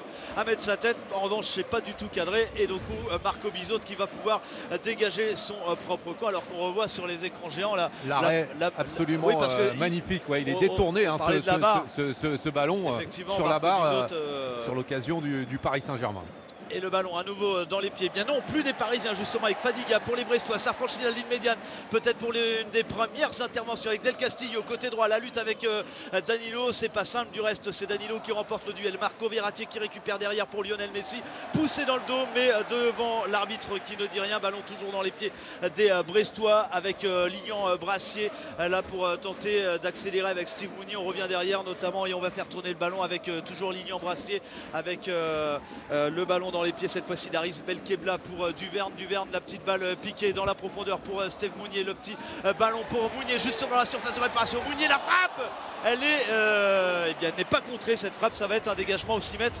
Le premier ballon touché par Donnarumma pour cette soirée de Ligue 1 entre le Stade Brestois et le PSG. Quasiment 16 minutes de jeu. Toujours 0 à 0 entre le premier de la classe et le 15e du championnat. On le disait tout à l'heure en ouverture. 40 points séparent les deux formations sur la possession, sur, euh, sur l'ensemble du jeu. Ça se ressent évidemment ce gouffre, mais enfin au tableau d'affichage pour l'instant 0-0. Néanmoins, les montants ont tremblé côté, euh, côté brestois. Ouais, et dommage pour les Bretons que Mounier n'ait pas réussi à dominer son, son, ballon et à attraper le cadre euh, du euh, portier du Paris Saint-Germain. attention avec ce ballon pour Kylian Mbappé. C'était bien joué là de la part de Danilo qui a tenté de surprendre la, la défense bretonne. Mbappé dans la surface de réparation pour Fabien Ruiz. Deuxième poteau, personne, si ce n'est Duverne qui était là pour. alors qu'il y avait une position de, oui, de, de hors-jeu. Euh, du côté du, Paris Saint-Germain, probablement de, de Kylian Mbappé. au, départ, sur la remise, de, remise effectivement. Et, du coup, Marco Bizot qui va pouvoir à nouveau se dégager. Hein. Alors, autant euh, Donnarumma n'a quasiment rien à faire pour l'instant, autant Marco Bizot, lui, il, mais il le sait, hein, ce genre de match, les, effectivement, les gardiens adverses du PSG sont en général très sollicités.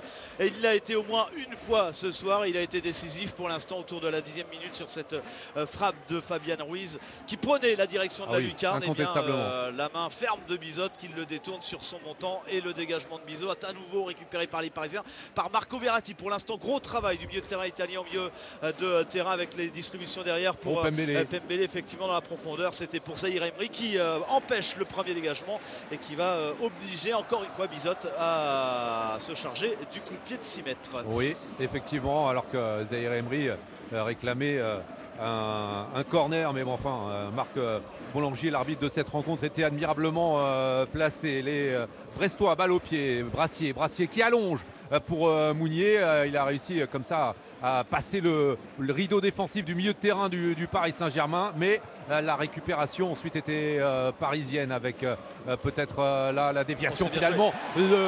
la déviation de Del Castillo pour Mounier. Mounier ah, qui est pris de vitesse par Nuno Mendes. il, a raté. il, a, il a manqué son, son contrôle dans sa conduite de balle. Il a été un petit peu approximatif, l'attaquant du, stade brestois. Et Nuno Mendes, eh bien là, l'a pris de vitesse et a réussi à récupérer le ballon pour le Paris Saint-Germain. Danilo, Danilo qui relance pour Marco Verratti dans le rond central qui va franchir la ligne médiane. Il écarte côté gauche pour Fabien Ruiz. Il y a une solution à ses côtés avec Kylian Mbappé qui avait peut-être fixé Franck Honora ou plutôt Del Castillo qui a permuté hein. après 10 minutes côté gauche. Il a permuté avec Franck Honora. Zahir Emery côté droit cette fois-ci on passe à droite mais on revient sur Zahir Emery pas de solution immédiate avec Verratti on essaye de trouver la petite faille c'est ce qui est fait là avec Fabien Ruiz qui se montre très disponible ce soir Fabien Ruiz avec Marco Verratti Zahir Emery on recule avec Sergio Ramos pour, pour Danilo Danilo pas de solution non plus on va y aller tranquillement Zahir Emery on a laissé l'incendie un petit peu s'éteindre. Du coup on perd les ballons à, des, à là avec justement Marco Verratti qui le perd. Heureusement il est suppléé par ses partenaires et notamment par Solaire avec le ballon récupéré par Pembele. Pembele pas de solution tout de suite. Il va combiner peut-être avec, avec Kylian Mbappé à l'entrée de la surface pour Messi. Mbappé Messi. Et finalement le 1-2 eh bien, est dégagé par la défense brestoise on dégage le ballon tant qu'on peut hein, parce que c'est pas construit dans les relances et dans les sorties de balles brestoises c'est vraiment l'assurance tout risque là on écarte le danger au maximum euh, même si là pour le coup euh, c'est plutôt, euh, plutôt bien fait là, de la part des brestois sur cette petite phase de jeu. Lesmelou là qui évolue en, sentinelle devant la, défense comme d'habitude Lesmelou peut-être en rentrée à Marco Bizot. Non finalement Lesmelou qui conserve le ballon face à Bappé la porte a failli se, se fermer finalement. C'est Fadiga qui hérite du ballon pour les brestois côté droit Fadiga qui a pris Fabien Ruiz de vitesse. Fadiga qui a voulu rentrer dans la surface. Et l'intervention superbe de, Danilo en tout cas qui n'a pas bougé d'un iota. Il a d'ailleurs été un petit peu bousculé. Et ce sera un coup franc pour le Paris Saint-Germain. 0-0 entre le Stade Brestois 29 et le PSG ici à Francis Leblay tous les soirs, 7 jours sur 7. Europe 1 Sport avec Lionel Rousseau. Et le grand match de football, la Ligue 1 en ce samedi soir, Brest-Paris Saint-Germain 0-0 après 21 minutes de jeu. Micro ouvert pour Loïc Folio et Charles Guyard. Nous allons faire de l'analyse en direct avec Eric Huette et Jackie Bonnevé dans quelques instants. Les résultats ou les évolutions de score, vous connaissez le principe dans notre émission, c'est multiservice, hein, bien sûr, et notamment la Ligue 2, la 27e journée, un partout entre Sochaux et Bordeaux aujourd'hui. Saint-Etienne et Amiens ont fait match nul également, un but partout. La victoire de Pau sur Niort 1 à 0. Rodez s'impose contre Caen 3-2. Nîmes a battu Quevillерou en 2 à 0. Le Paris FC s'impose à Laval 2 buts 1, où il y a donc eu au moins un but à Laval pour Laval. 2 à 0 pour Guingamp face à Dijon. Deux buts partout entre Valenciennes et Bastia et Grenoble Grenoble s'impose contre Annecy sur le score de 2 buts à 1. Sachez qu'en Angleterre, City s'est imposé 1 à 0 sur la pelouse de Crystal Palace. En Espagne, un partout entre Elche et Valladolid. Et puis euh, match en cours en Italie, 0-0 à la demi-heure de jeu entre Bologne, l'équipe de Thiago Motta, et la Lazio Rome. Quelques mots de commentaires, d'analyse, Jackie Bonnevé, sur ce Brest-Paris Saint-Germain. Match à sens unique hein, pour l'instant, même s'il y a eu des tentatives de contre brestois, ce sont les ah, Parisiens ah, qui ont le pied sur le ballon. notre parieur l'a dit, les Brestois vont mettre le bus. C'est ça. Ils mettent le bus. Oui, je crois qu'il était, il était dans, le, dans la causerie, hein, le parieur, parce que c'est exactement ce qu'on voit. 4-1, 4-1 en position offensive chez les Brestois et qui se replient euh, vraiment 4-5-1 en laissant seulement Mounier en pointe. Alors c'est vrai que les, les Parisiens, pour l'instant, ils ont la possession du ballon, ça c'est incontestable, c'est incontesté. Une seule situation, hein, un exploit quelque part, à souligner du gardien brestois Bizot sur cette frappe de, de Solaire, il me semble. Et puis autrement, euh, ben, ça va être compliqué, il va falloir résister le plus longtemps possible pour les Brestois. Mais je crois qu'il faudra qu'ils attaquent un petit peu parce que ça va être un match qui va être très très long pour eux autrement. Il y a quelques contres, mais le choix effectivement de défendre à outrance, euh, Eric Huette s'impose en effet même si le Paris Saint-Germain est peut-être dans une phase euh, de fragilité, peut-être que c'est le moment d'en profiter. On va voir s'il y a une capacité de réaction, si le PSG est en dépression ou pas. C'était précisément justement la grande question, Lionel, avant ce match. Dans quel état d'esprit sont les, partenaires de Sergio Ramos, euh, physiquement, moralement? On a vu que dernièrement, les équipes qui ont subi des grosses désillusions, et je pense à Rennes en Coupe d'Europe contre le Shakhtar Donetsk, à Monaco contre le Bayer Leverkusen euh, en Ligue Europa, et même à l'OM contre Paris en championnat avant d'affronter Annecy, que le match suivant était très compliqué. Là, c'est vrai qu'il il y a eu une grosse déception des Parisiens et Christophe Galtier a dit ils sont pas résignés. C'est vrai que le match aller avait laissé penser qu'il fallait un miracle au retour. Le miracle n'a pas eu lieu, on n'y a pas cru du tout pendant ce match retour. Et peut-être que l'approche du match suivant, en l'occurrence ce match contre Brest, Hmm. est un petit peu différente dans les têtes. C'est vrai que c'est le le leader incontesté face à l'un des, des- une équipe qui lutte pour son maintien. Et honnêtement, pour l'instant, je vois un visage parisien plutôt euh, assez encourageant, des joueurs très impliqués. Il a fallu une superbe intervention de Bizot sur le tir de Solaire. Bizot, c'est un gardien euh, qui euh, est capable de réussir le meilleur, comme il l'a fait là, comme le pire. Une mauvaise relance contre Lens qui avait coûté un but, qui avait coûté cher au, au Stade Brestois ce soir-là. Surveillons les contres des attaquants euh, brestois parce que si le Paris Saint-Germain euh, se laisse faire et n'arrive pas à conclure, ça peut tourner à l'avantage des Bretons en effet. Juste un mot sur Sergio Ramos.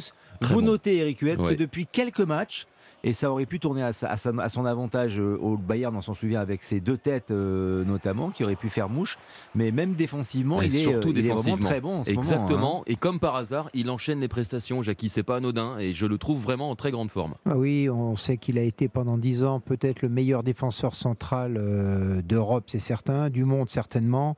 Euh, dès l'instant où il peut surtout, et que son physique le laisse tranquille, hein, souvenez-vous, quand il est arrivé, il était souvent blessé au mollet, on ne savait pas Mm. exactement ce qu'il avait. Maintenant, il enchaîne les matchs, il enchaîne le rythme, et quand le physique va pour lui à l'âge qu'il a et à l'expérience qu'il a, il devient un joueur assez extraordinaire, même s'il manquera toujours un petit peu de vitesse. Sergio Ramos, on le suit particulièrement et euh, les joueurs brestois vont peut-être essayer de, de profiter de la mésentente ou de la faiblesse de la défense du Paris Saint-Germain. Ce soir, Brest-Paris Saint-Germain, Loïc Folio, Charles Guyard. En tout cas, Sergio Ramos euh, vient de, s'illustrer avec un. On parlait de l'état d'esprit du, Paris Saint-Germain qui n'est pas sujet à caution pour l'instant parce que les, Parisiens sont vraiment dans, leur match impliqués, concentrés. Sergio Ramos, auteur d'un retour euh, décisif là dans les, pieds de Del Castillo. Les euh, Bretons ont eu une opportunité. Attention Mbappé, la frappe de Mbappé qui passe assez nettement à côté du poteau droit de Marco Bizot, mais c'était encore une occasion pour le, Paris Saint-Germain. On a vu donc une occasion euh, avec une tête brestoise de Duverne euh, captée. Elle était cadrée, captée euh, par Donnarumma. Ouais, sur le premier corner obtenu euh, d'ailleurs par les Brestois suite à cette action euh, dans laquelle eh bien, Sergio Ramos s'est montré impérial euh, devant euh, Franco Nora pour euh, détourner ce ballon euh, en corner. Mais euh, première euh, véritable alerte euh, dans euh, le but, en tout cas dans la surface euh, parisienne. Et là, il y a une petite mésentente entre Mounier euh, et Honora. Ballon récupéré par les Parisiens et justement par Sergio Ramos pour euh, Fabien Ruiz. Euh, Fabien Ruiz qui va repiquer dans l'axe avec Marco Verratti euh, en relais. On va renverser le jeu peut-être avec Pembele euh, cette fois-ci côté droit. Voilà qui est fait. Puis il a le couloir, hein, Pembele juste devant, mais il préfère y aller en relais avec Verratti pour Lionel Messi qui est descendu quasiment milieu de terrain pour aider avec Danilo notamment pour remonter tranquillement ce ballon avec Messi. Voilà quand ça accélère avec Mbappé. Ouais. Attention, ça peut faire des étincelles et derrière il y a une faute qui est commise par Mbappé. hein, J'ai l'impression sur Brassier effectivement. Alors, bon, c'est involontaire, hein, les deux joueurs qui se sont télescopés, mais résultat, ça va permettre au, au camp de se dégager. Le stade brestois qui subit, certes, c'était attendu, mais qui cherche néanmoins à se projeter rapidement en contre. On mise beaucoup sur la, la vitesse de, de Del Castillo. On a vu euh, une superbe ouverture de Franco Nora qui a complètement renversé le jeu là- là-bas euh, côté gauche et ce qui a amené l'incursion euh, finistérienne dans la surface de réparation du Paris Saint-Germain. Le coup franc pour Marco Bizot. Vous êtes bien sur Europe 1. 28 minutes de jeu dans un stade Francis Leblé à guichet fermé. 15 000 euh, supporters brestois ce soir. Le score toujours 0-0. Ah, il y avait même des problèmes de, de faux billets hein, qui avaient été signalés cette semaine avant cette rencontre face au PSG. D'ailleurs a déposé plainte pour essayer de retrouver eh bien, les, les petits malins qui ont essayé de se faire euh, eh bien, de l'argent facile avec des places vendues au noir. Malheureusement, il y a des vrais supporters qui, euh, eh bien, qui ont été euh, pénalisés. Voilà pour euh, l'extra sportif, le sportif avec euh, ce débordement peut-être de euh, Nuno Mendes. On va écarter sur Marco Verratti, l'Italien qui conserve le ballon, mais il est à la lutte avec 3 4 Brestois. Il va peut-être s'en sortir, non, mais quand même. ou alors attention, Ouais, il y a eu un petit coup derrière sur, euh, j'ai l'impression, euh, sur Mesmelo euh, et Nuno Mendes. Ouais. Ouais, et Nuno Mendes qui est sorti hein, tout à l'heure se faire euh, soigner, fort heureusement pour le Paris Saint-Germain euh, qui subit une véritable hécatombe dans ses rangs à l'infirmerie puisqu'il y a Marquinhos, Neymar, on l'a dit, qui s'est fait opérer hier au, au Qatar de la cheville qu'on ne reverra pas euh, ouais, d'ici la fin de la, la saison. Euh, euh, Mukiele, euh, Hakimi, vous l'avez signalé, et Kimpembe euh, également. Ça fait beaucoup. Nuno Mendes qui se, relève, donc fort heureusement pour le, Paris Saint-Germain, même si de nouveau il est accroupi là, Nuno Mendes, et il va reprendre sa place. C'est un, un ballon que l'on va probablement rendre au, aux Finistériens. En tout cas, euh, l'arbitre euh, le réclame auprès de Kylian Mbappé et euh, Marco Bizot, Balater, pour le, portier du stade brestois. et donc les Brestois à une minute de la demi-heure de jeu qui vont pouvoir se dégager tranquillement. Alors ça a un petit peu baissé en intensité là depuis quelques minutes, notamment depuis le corner brestois obtenu qui a voilà, euh, sur lequel eh bien, on a eu la, première euh, frappe, ou en tout cas tête cadrée euh, du côté du stade brestois, capté sans trop de problèmes par, par Donnarumma. Et le long dégagement de Marco Bizot, c'est dans les pieds de Fadiga, notamment. C'est bien joué avec Mounier. En revanche, l'amorti est raté. Derrière, ça file en sortie pour une touche. Il y, a, des approximations. Il y a un des peu dilettante par moment, un peu nonchalant parfois, Steve Mounier. qui alterne le, bon et le moins bon. Euh, au cours de cette euh, séquence là avec euh, Fabien Ruiz. le ballon est dans les pieds parisiens.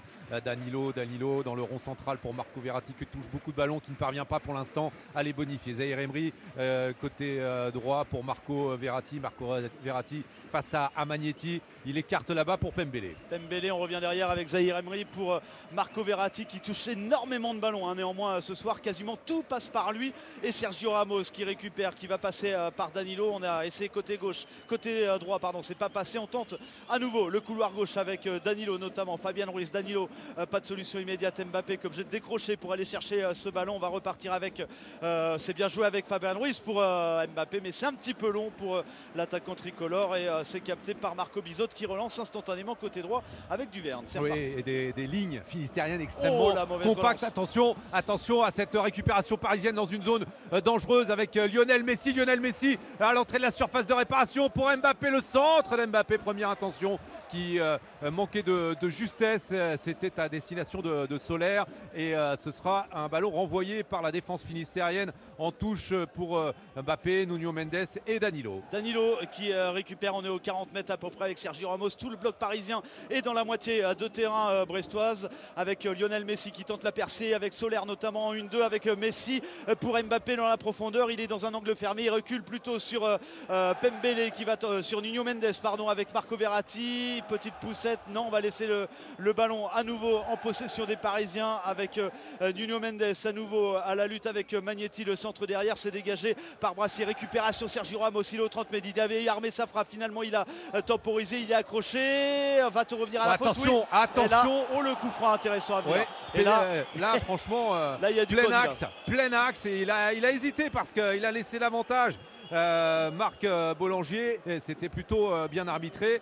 Et après cette incursion, le dépassement de fonction, comme l'on dit, de Sergio Ramos, qui est venu créer, apporter le surnombre à l'entrée de la, surface de réparation avant d'être séché par Dari. C'est un coup franc extrêmement dangereux, quasiment sur la, la limite de l'arc de cercle là plein axe face au but de Marco Bizot. Allez, je vous le donne en mille, hein. celui qui va le frapper ce coup franc, bien évidemment, c'est le, spécialiste S coup franc du côté euh, du euh, Paris Saint-Germain, Lionel euh, Messi qui place le ballon et eh bien tout, mais alors tout sans exception, les Finistériens sont pour l'instant dans leur surface de réparation.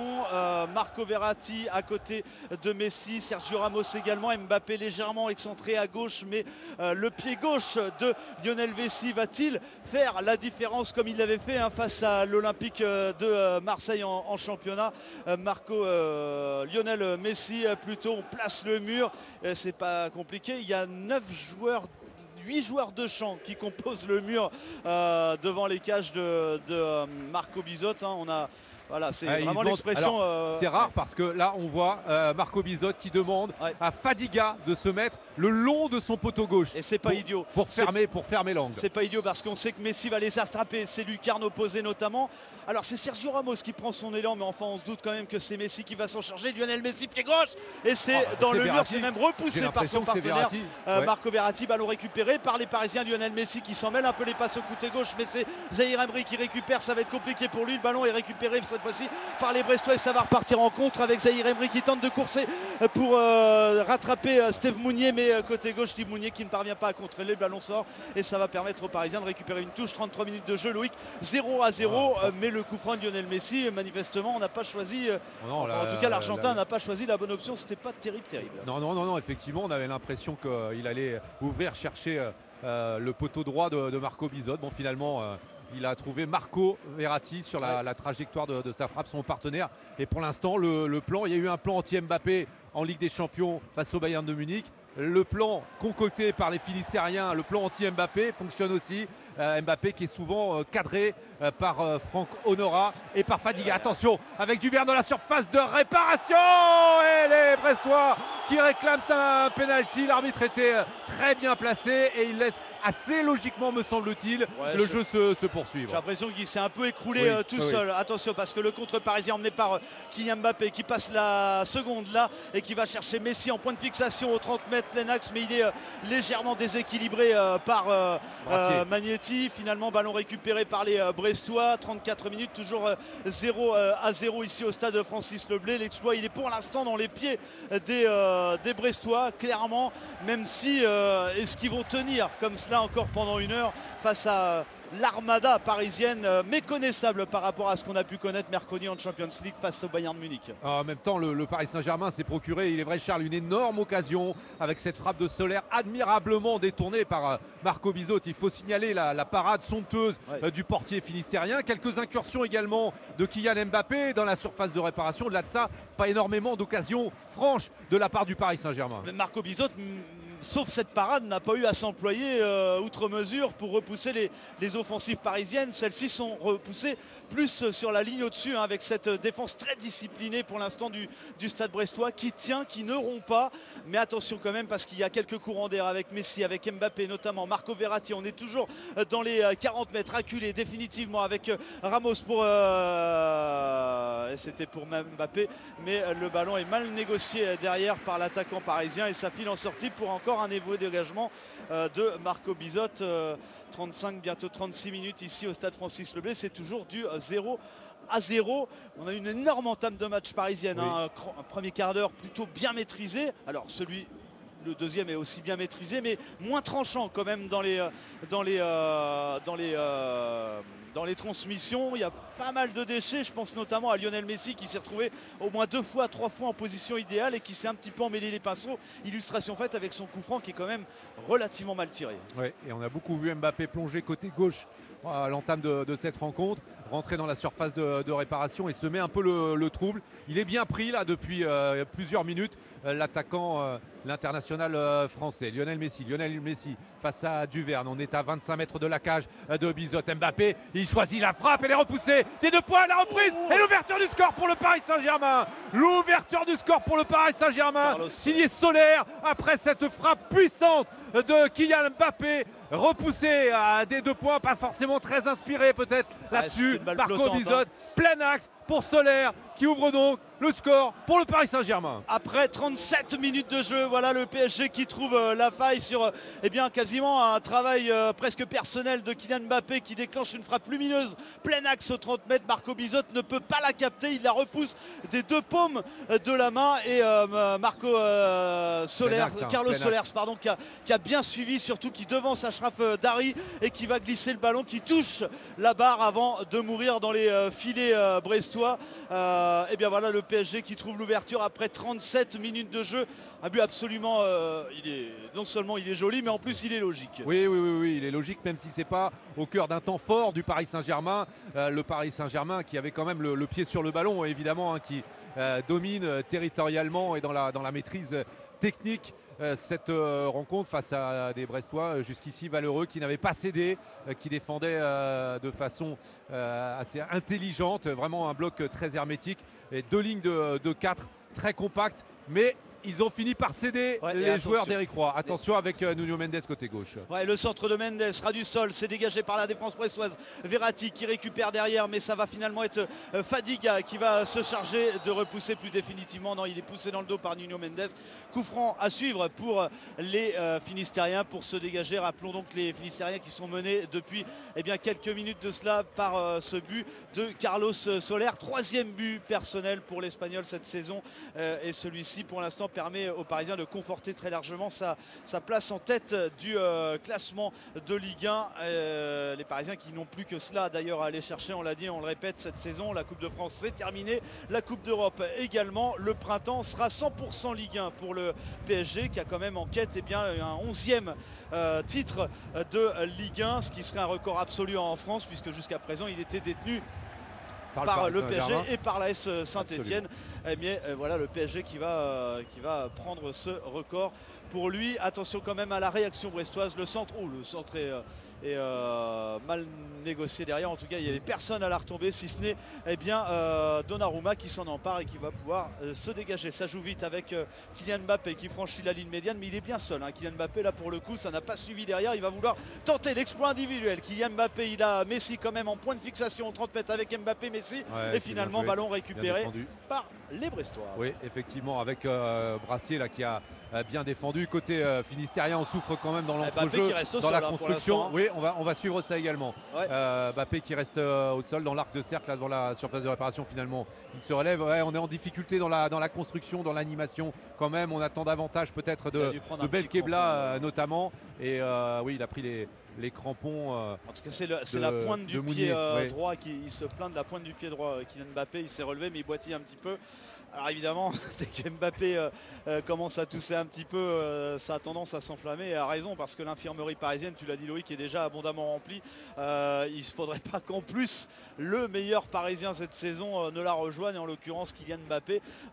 bon, et je vous rassure tout de suite, il boitillait, il boitillait un petit peu, mais pour l'instant ça va. Je pense qu'il est un petit peu plus résigné parce que sur sa précédente montée de balle, eh bien, il était complètement seul à tenter l'aventure il y aura un corner. Et il y aura, euh, effectivement, pendant qu'on parle, il y a un corner brestois qui se profile. Effectivement, il y avait une euh, belle opportunité là pour les joueurs euh, d'Eric Roy. Ce sera un corner frappé côté droit lorsqu'on regarde la cage de Donnarumma. Et on se souvient que la seule alerte sur la cage parisienne est née justement d'un coup de pied arrêté, d'un corner. C'était de, l'autre côté, à gauche. Là, cette fois-ci, c'est euh, un corner qui est frappé par euh, Del Castillo, euh, qui est donc gaucher, qui va le frapper côté droit. La trajectoire oh, rentrante, évidemment. attention, ah, Donnarumma qui est sorti et il y aura une obstruction. Faute sur, effectivement, John Luigi. Donnarumma, le gardien italien qui va pouvoir se dégager sur ce coup franc obtenu tranquillement avec euh, Sergio Ramos, 41 minutes de jeu. Euh, le PSG qui mène donc 1 à 0 grâce à Carlos Soler euh, à l'affût suite à un arrêt de Marco Bizot, enfin un arrêt, un ballon renvoyé par le gardien brestois sur une frappe d'Mbappé. Ouais, elle arrivait vite, balle flottante. Pas, très heureux sur le coup de repousser plein axe quand même. C'est surtout sa défense hein, qui n'a pas suivi. On pense à Ashraf Davri qui n'a pas vu, ou en tout cas on lui a pas parlé parce que ça arrivait vite derrière avec Carlos Soler, donc qui, qui va ensuite récupérer le ballon et sans contrôle glisser ce ballon sous la barre. Ça touche la barre et derrière ça rebondit eh bien derrière la ligne de but pour permettre donc au PSG de mener 1 à 0 après 43 quasiment minutes de jeu. Ballon récupéré quand même par les euh, euh, Brestois avec ce ballon dans la profondeur à destination pardon, de Steve Mounier, mais de Honora, pardon. Mais euh, ouais, c'est vraiment dans ce, le dernier, l'avant-dernier geste que ça pêche un côté brestois. Oui, ouais, clairement, là, Del Castillo qui a euh, chercher à, trouver le, dos de la défense parisienne avec euh, euh, Franck Honora, auteur d'un bon appel de balle, malheureusement, imprécision technique. Encore une fois du côté du Stade Brestois. Verratti, Verratti pour Danilo. Danilo on fait tourner du côté du Paris Saint-Germain. Sergio Ramos. Sergio Ramos qui est pressé par Mounier et qui écarte Là-bas, côté droit pour euh, Pembele, Zahir Emery. Zahir Emery euh, qui va parvenir à conserver le ballon malgré le petit pressing, vraiment au petit trot là, de, de Belkebla. Euh, Danilo, Danilo pour Lionel Messi qui a décroché face à Del Castillo. On fait tourner du côté du Paris Saint-Germain avec Verratti, puis Lionel Messi. Messi qui est quasiment en position de défenseur sur ce coup-là avec la remise de la remise de Mbappé sur Verratti qui décale ensuite pour Nuno Mendes côté, côté gauche mais récupération brestoise. C'est bien joué cette remontée de balle en deux touches de balle avec notamment euh, ce long ballon à destination de Franco Nora pour l'ancien Stéphanois qui va se retrouver en duel face à Donnarumma. Franco Nora et l'égalisation L'égalisation brestoise de la part de l'ancien Stéphanois à la 43e formidablement lancé dans la profondeur par Romain Del Castillo.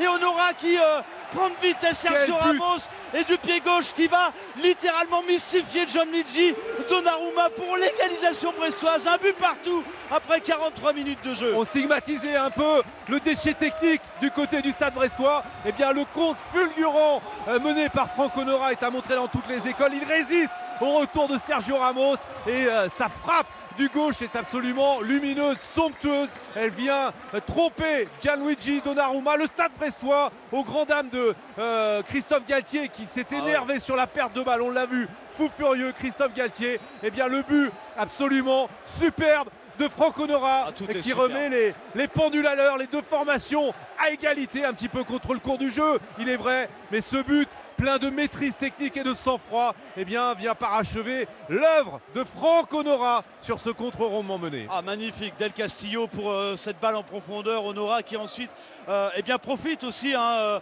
euh, du mauvais placement de Sergio Ramos et surtout eh bien, du marquage approximatif de Thibaut- Timothée Pembele pour se présenter face à Donnarumma et du pied gauche eh bien, crucifier le gardien parisien. Alors que là on va peut-être siffler non pas la, la fin de la première mi-temps mais quelques minutes d'arrêt parce que la fumée a envahi Oui. le stade Francis Leblé on n'y voit plus rien Euh, évidemment la, la joie des supporters qui ont allumé plusieurs dizaines de fumigènes Bon, euh, on va dire que ça se passe dans un bon état d'esprit parce qu'il n'y en a aucun qui vole a priori, mais ça fait de la fumée. Et comme on n'y voit plus rien, eh bien on va en profiter pour faire une petite pause ici au stade Francis Leblé. Mais on a, on a chaviré dans quelque chose d'irrationnel ici au, au stade Francis Leblé depuis euh, Ouais, eh bien, ouais. cette égalisation de Franck Honora. Mais euh, vraiment, le, le- le contre est splendide, mené par euh, le, le stade brestois et vraiment la, la maîtrise, la justesse de Franck Honora, la lucidité est à saluer pour le, le numéro 9, vous l'avez dit, euh, Charles l'ancien Stéphanois, euh, vendu pour 5 millions d'euros au, au- au stade brestois, alors que le, le speaker demande évidemment euh, eh bien, aux, aux ultras de la tribune Kemper d'arrêter avec les, les fumigènes, la fumée qui est en train de se, se dissiper. On rappelle que le score est d'un but partout et on revoit avec bonheur pour les Finistériens y a- le, but somptueux. Il y a plein de de monde qui quitte la Oui. tribune parce qu'ils pensent que c'est la mi-temps. Euh, non, non, c'est pas la mi-temps. Il restera encore au Oui. moins une minute de jeu euh, pour terminer le Et premier encore beaucoup de fumigènes sur la pelouse pour l'instant, mais il y a encore pas pas, mal de jouable. fumigènes. Ouais. hein, si vous voulez analyser Alors justement, j'allais vous le proposer, j'allais vous le proposer, Loïc Folio et Charles Guyard, et vous nous interrompez dès que cela reprend, dès que la dernière minute va se jouer. Mais en effet, là maintenant, on a les images sur le plan large. euh, C'est un vrai brouillard épais avec euh, les fumigènes. Ça nous permet de jeter un petit coup d'œil et de revoir, d'analyser, décortiquer avec Jackie Bonnevet et Eric Huette le but, l'égalisation euh, brestoise, qui est une superbe action. L'ouverture, Jackie Bonnevet, mais après, Honora qui se ramène bien le ballon de la tête et qui vient tromper cette défense euh, Bah, Del parisienne Castillo qui avec son pied gauche lui met un ballon dosé dans l'espace. C'est la seule solution pour euh, contrecarrer les Parisiens. Et Franck Honora, que je connais bien, on l'a eu à Saint-Etienne deux ans. Il, a, il est percutant, il va vers l'avant, il est rapide, il est incisif. Et là, comme, euh, comme vous le dites, euh, Lionel, il a bien emmené la balle de la tête et il a résisté aux charges de Ramos et du défenseur arrière droit aussi, là, qui n'a pas pu. Dembélé. Et il l'a frappé pied gauche, lui qui est un droitier, qui est un pur droitier. Donc c'est vraiment une très très belle action euh, en percussion, en transition rapide. C'était remarquable de la part des Brestois. Et Pembele aurait pu faire une petite faute Je justement pense juste avant que de la surface Pembele, de il avait l'opportunité de faire une petite faute. Il aurait certainement reçu un carton, mais il aurait annihilé cette situation parce que il était euh, 3, 4, 5 mètres en dehors, des, Hmm. en dehors de la surface. Il avait peut-être cette opportunité-là qu'il n'a pas saisie. Mais c'est ça la jeunesse aussi du Paris Saint-Germain qui a assez peu de temps de jeu et de l'inexpérience. Eric Huette, on l'a dit euh, sur le ballon perdu par Verratti contre le Bayern. On peut le dire ce soir aussi. Alors c'est pas la faute de Pembele en effet, mais avec un peu plus de métier, peut-être aurait-il pu empêcher Honora d'égaliser. Ça met tout de même le Paris Saint-Germain un peu dans l'embarras cette situation. Euh, si je puis si je puis dire, les Parisiens sont un peu dans le brouillard. Eric Effectivement, effectivement. C'est surtout quand on a vu la joie des Parisiens, des pardon, des Brestois au moment de l'égalisation. Il y a eu un gros plan sur tous les, les Parisiens prêts à reprendre le jeu. Ils étaient tous éloignés les uns des autres, comme si encore une fois le ciel leur tombait sur la tête. Donc, euh, Ça va reprendre. Alors le ciel y leur est, tombe pas repris, encore ouais. sur la tête, mais ça reprend. C'est reparti. On reste avec vous pour ce Brest PSG Loïc Folio, Charles Guyard, un but partout. Avec un ballon dans la profondeur pour euh, Fabien Ruiz notamment, mais euh, il est contré derrière. Il retouche le ballon. Marco Bizot qui va pouvoir euh, dégager son camp et on est rentré, Loïc, dans les arrêts de jeu du coup de la, mi-temps. Il y aura trois minutes de temps additionnel et on, revient encore une fois sur le, le but brestois. Et immédiatement à la perte du ballon, on a vu Christophe Galtier mais vraiment furieux, pesté et la sanction eh bien, ne s'est pas fait attendre avec cette chevauchée fantastique, chevauchée héroïque de Franco Nora qui permet pour l'instant aux Bretons eh de, de tenir tête au Paris Saint-Germain. Un but partout entre le Stade Brestois et le Paris Saint-Germain. On rappelle que c'est Solaire qui a débloqué le compteur du PSG à la 37e euh, minute et puis l'égalisation de euh, Franco Nora à la 44e. Ouais, et là, euh, ce sont les Brestois qui obtiennent un coup franc après cette faute sur Belkebla et monsieur l'arbitre qui renvoie. Ah ben, ça y est, tout le monde est vestiaire, monsieur Bollinger qui siffle la mi-temps. tu l'as dit, Loïc, sur ce score de parité, évidemment, exploit pour Brest, grosse déception pour le PSG. Un but partout, il reste 45 minutes pour les uns à tenir, pour les autres, évidemment, d'inverser la tendance. C'est dur, c'est dur mentalement pour ce Paris Saint-Germain. Cette euh, semaine est compliquée post-Bayern Munich, un partout entre Brest et le Paris Saint-Germain. À tout à l'heure pour la deuxième période, Charles Guyard, Loïc Folio. On va décortiquer tout cela avec euh, nos experts, Eric Huet, Jackie Bonnevé dans quelques instants. Non sans vous donner l'évolution des scores à l'étranger. Le match en cours, en fait, le seul parmi les rencontres importantes, c'est euh, Bologne face à la Rome, c'est en Italie. 0-0 à la pause. En Allemagne, sachez que Schalke et le Borussia Dortmund ont fait match nul, deux buts partout, que le Bayern a battu Augsbourg 5 buts à 3, on en parlait tout à l'heure avec euh, Alexis Menuge. Et puis euh, en Espagne, le Real Madrid s'est imposé face à l'Espagnol Barcelone sur le score de 3 buts à 1. Europe 1 Sport, Lionel Rosso.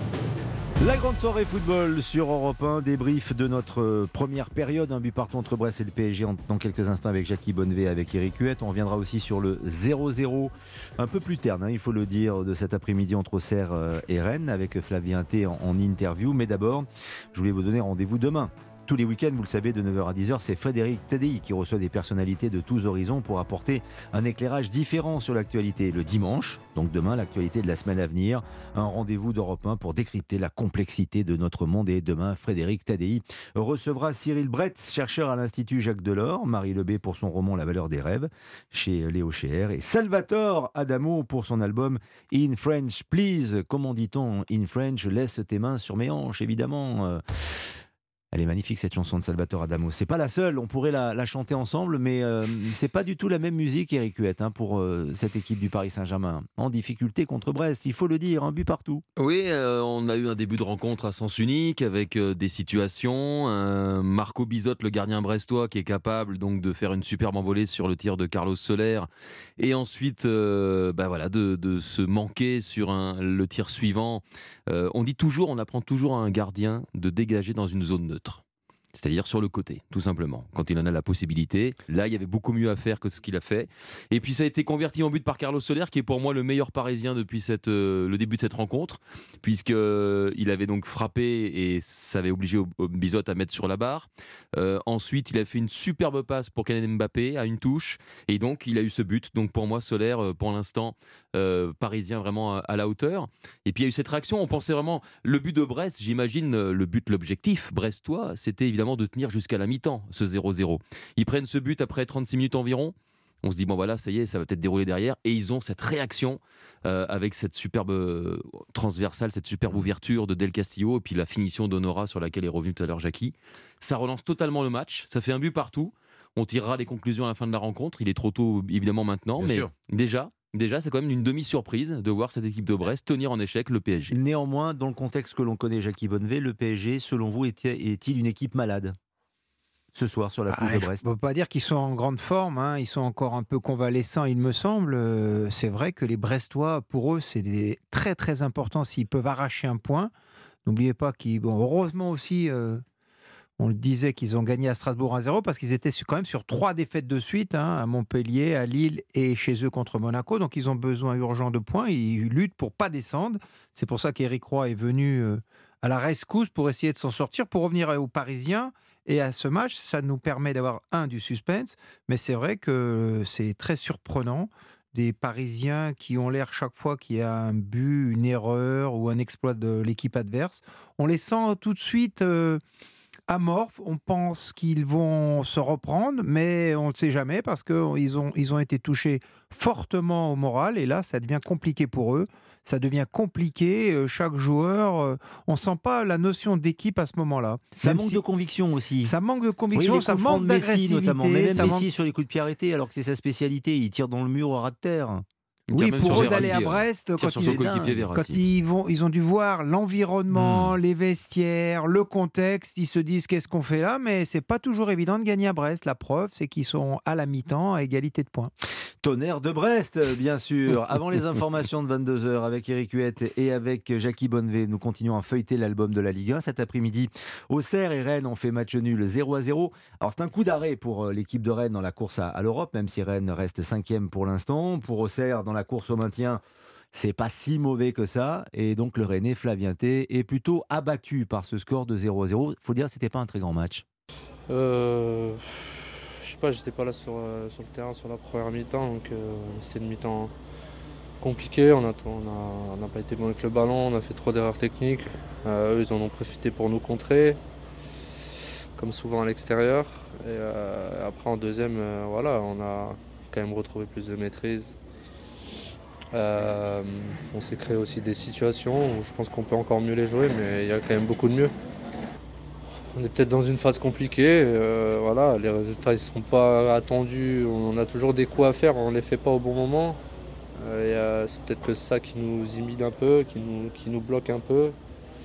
Mais il faut qu'on lâche les chevaux et qu'on retrouve le jeu qu'on a fait pendant les six premiers mois et la saison dernière.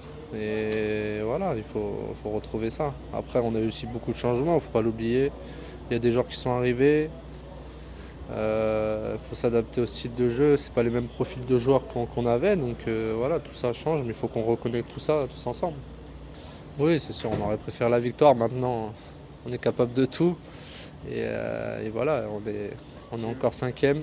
Et il faut, il va falloir cravacher jusqu'au bout parce qu'il y a des belles équipes aussi de, chaque côté. Donc, euh, voilà.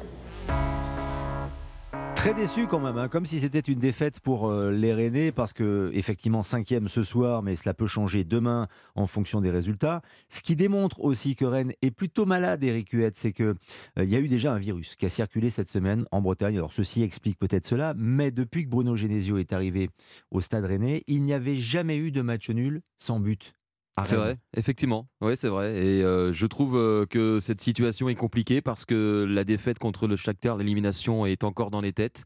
Même si derrière il y a eu la victoire à Nantes, mais Nantes aussi était faible ce jour-là. Il y a eu la défaite contre Marseille depuis. Et quand on regarde le calendrier, Lionel, déplacement au Parc des Princes, réception de Lens, déplacement à Lyon. Donc euh, ça va pas être simple dans les semaines à venir. Vivement le retour. Amari Traoré va revenir. Il, est, il était sur la feuille de match, je crois, aujourd'hui. Mmh. Il, on sait que Terrier est blessé jusqu'à la fin. Ils ont besoin de retrouver Amari Traoré, ça leur fera le plus grand bien. L'absence de Terrier et l'absence de Traoré sont deux tournants en effet dans la saison du Stade Rennais cette année. On y revient dans un instant avec Jackie Bonnevet et Eric Huette. La deuxième période également de Brest PSG, un but partout entre les deux formations. Mais d'abord sur Europe 1. Europe 1. Europe 1 Sport. Lionel Rousseau. Sur Europe 1 jusqu'à 23h, la rencontre Brest-Paris Saint-Germain, but partout la deuxième période dans quelques instants avec des stats communiquées par euh, Colin Abgral sur la défense, euh, Jackie Bonnevet, Eric Huette du Paris Saint-Germain qui en 2023, année civile 2023, est la 13e défense de Ligue 1. 16 buts encaissés en Ligue 1 par le Paris Saint-Germain. Franchement. C'est beaucoup trop. C'est pas sérieux. C'est beaucoup trop parce qu'il faut après compter sur les attaquants, même s'ils sont talentueux et qui marquent beaucoup de buts. Mais c'est vrai qu'ils ont pris pas mal de buts ces derniers temps. J'ai dans, la tête les, les trois buts euh, contre euh, Lille, euh, même s'il y avait une victoire. Les deux contre Nantes, il me semble. Les trois sur les deux matchs. Les, trois, à, les trois Monaco. Aussi il est certain que ça manque de rigueur euh, défensive. Euh, ça devient un problème parce qu'ils euh, sont fragiles, ils sont fragilisés, et puis c'est quelque part une perte de confiance. Même si parfois Donnarumma n'a pas toujours été fiable ces derniers temps, et notamment au Bayern, il a fait un match qui me semble cohérent, et il a même parfois fait des, quelques exploits. Hmm. Mais c'est vrai qu'il est impensable que le Paris Saint-Germain encaisse autant de buts. On va repartir, ça va repartir. Brest, Paris Saint-Germain, un but partout. On vous retrouve Loïc Folio, Charles Guyard. Et pas de changement, hein, ni du côté parisien ni au sein de la formation finistérienne dirigée par Eric Roy. Le, coup d'envoi, on rappelle, vous êtes bien évidemment sur Europe 1, un but partout entre le Stade Brestois 29 et le Paris Saint-Germain avec ce superbe but de Solaire auquel a répondu un but non moins splendide de la part de, Franck Honora après un, raid solitaire, une chevauchée fantastique. Honora justement le retrouve dans le rond central qui donne ce ballon en, retrait à Dari, la profondeur avec Duverne côté gauche. Mounier, Mounier pour Del Castillo à bord de la surface de réparation du PSG. Ouais, avec toujours les Brestois à la manœuvre là effectivement, mais le ballon va être dégagé par Marco Verratti vers Lionel Messi qui manque le contrôle, récupération à nouveau brestoise avec le ballon récupéré par Lignon Brassier. On va jouer avec Duverne côté gauche pour, pour l'ancien Nangevin, l'ancien René pardon, Del Castillo.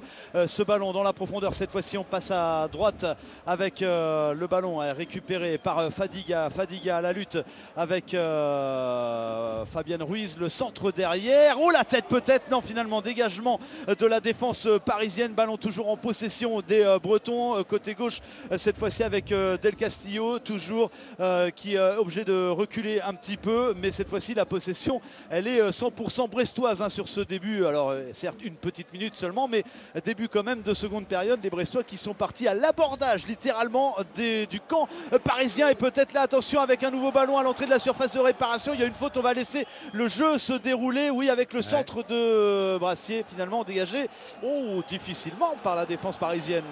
Et le premier corner Ouais, ouais, ce sera un corner. Ils n'y sont pas pour l'instant, les, les Parisiens. Ils sont euh, battus dans l'agressivité, dans, les duels. Et ce sont les, Brestois qui récupèrent beaucoup de ballons. Et on a vu deux superbes renversements de jeu de Del Castillo, puis de Lesmelou cette fois-ci. Il n'y a plus de, déchets techniques, en tout cas en ce début de, de seconde période du côté du Stade Brestois. Le corner, il va être frappé côté gauche par le buteur brestois Franco Nora. Deuxième poteau, les gants de Donnarumma dans les 5 mètres 50 et ce ballon est repoussé pas pour longtemps par la défense parisienne. Si voilà avec Danilo. Ouais encore que hein, pour l'instant le ballon n'a toujours pas franchi la ligne médiane. Pour les Parisiens ça va peut-être être le cas ici avec Kylian Mbappé. Mais faut-il encore qu'il franchisse le rideau du milieu de terrain? Et justement il ne franchit pas c'est récupéré par Franck Nora pour l'instant pour les Brestois. On va jouer la sécurité juste derrière avec Duverne notamment pour Duverne effectivement pour Harris Belkebla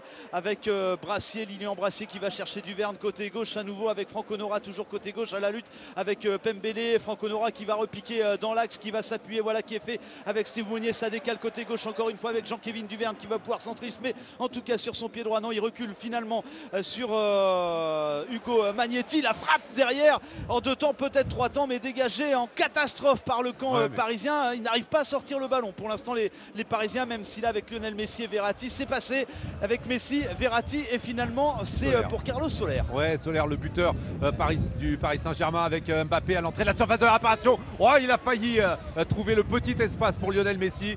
Finalement, l'intervention de Brassier qui euh, relance sur euh, Duverne. Pierre Lesmelou euh, pour Belkebla. Belkebla qui combine avec Steve Mounier. L'appel de balle de Belkebla côté gauche, il va peut-être être servi. Non, finalement, Franco Honora eh bien, qui sert Pierre Lesmelou, Magnetti, et Belkebla. Belkebla qui est face à Zahir Emery. Et c'est incroyable, c'est une séquence de possession brestoise. Là, ils sont encore au vestiaire, hein, les Parisiens, Oui. manifestement, sur ce début de seconde mi-temps avec Fadiga côté droit qui décale. On va pouvoir accélérer le centre enchaîné derrière et c'est capté par Donnarumma dans les fumées du stade Francis Leblanc. On a rallumé quelques, euh, fumigènes et attention, attention au stade brestois qui est sous le coup d'un, sursis depuis le mois de septembre dernier. Un point de retrait avec sursis suite à des incidents qui s'étaient déroulés euh, à la fin d'un match contre Strasbourg ici même. Alors, c'était pas le même genre d'incident et heureusement euh, ce soir en l'occurrence c'était des jets de projectiles sur l'arbitre qui avaient occasionné une interruption de match mais il y a quand même ce sursis qui pend au nez des Brestois et je ne sais pas si l'interruption de match tout à l'heure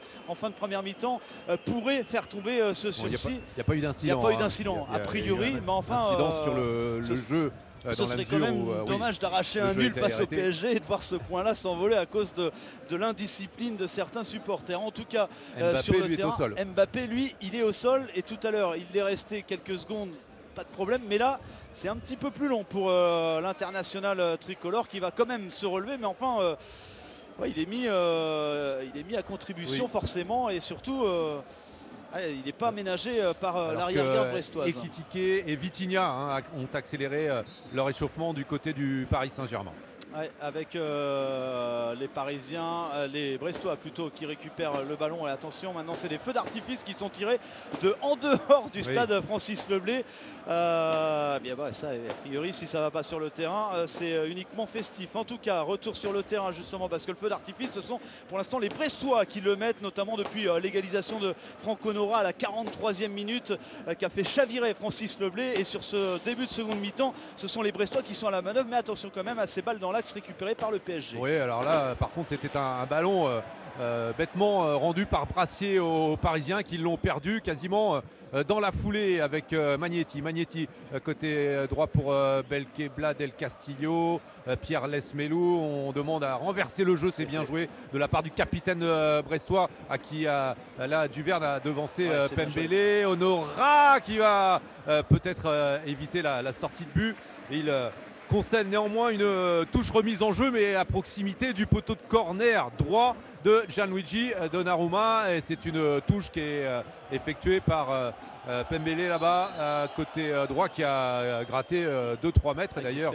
Oui, oui, il se fait rappeler alors. C'est là, hein, c'est vraiment à côté du poteau de corner que la touche elle est faite et non pas 5-6 mètres plus loin. Et du coup, bien, ça permet aux Brestois de maintenir un pressing haut là dans le camp parisien, même si là les, Parisiens, ouais, quoique s'en sortent bien, non, parce que le ballon est récupéré encore une fois par les Brestois avec Duverne, même s'il est pris là par Carlos Soler et le ballon est redégagé. Attention avec Lionel Messi, ça part en compte et il a à ses côtés Carlos Soler notamment et Kylian Mbappé. Ça va effectivement très vite pour Mbappé finalement la transmission elle, revient dans les pieds de Lionel Messi pour Mbappé à l'entrée des 18 mètres qui se fait chipper le ballon encore une fois et les Brestois qui vont pouvoir se sortir de l'étreinte parisienne. Un peu prévisible là, Lionel Messi qui cherche systématiquement euh, euh, Kylian Mbappé. Mbappé, alors ça avait parfaitement fonctionné euh, face à l'Olympique de Marseille notamment, mais ce soir, eh bien, pour l'instant, la, bah, la défense c'est simple, hein, vous, coupez cette transmission. Euh, le, jeu offensif parisien est sérieusement handicapé et c'est ce que les Brestois font admirablement ce soir. Oui, absolument, euh, Charles.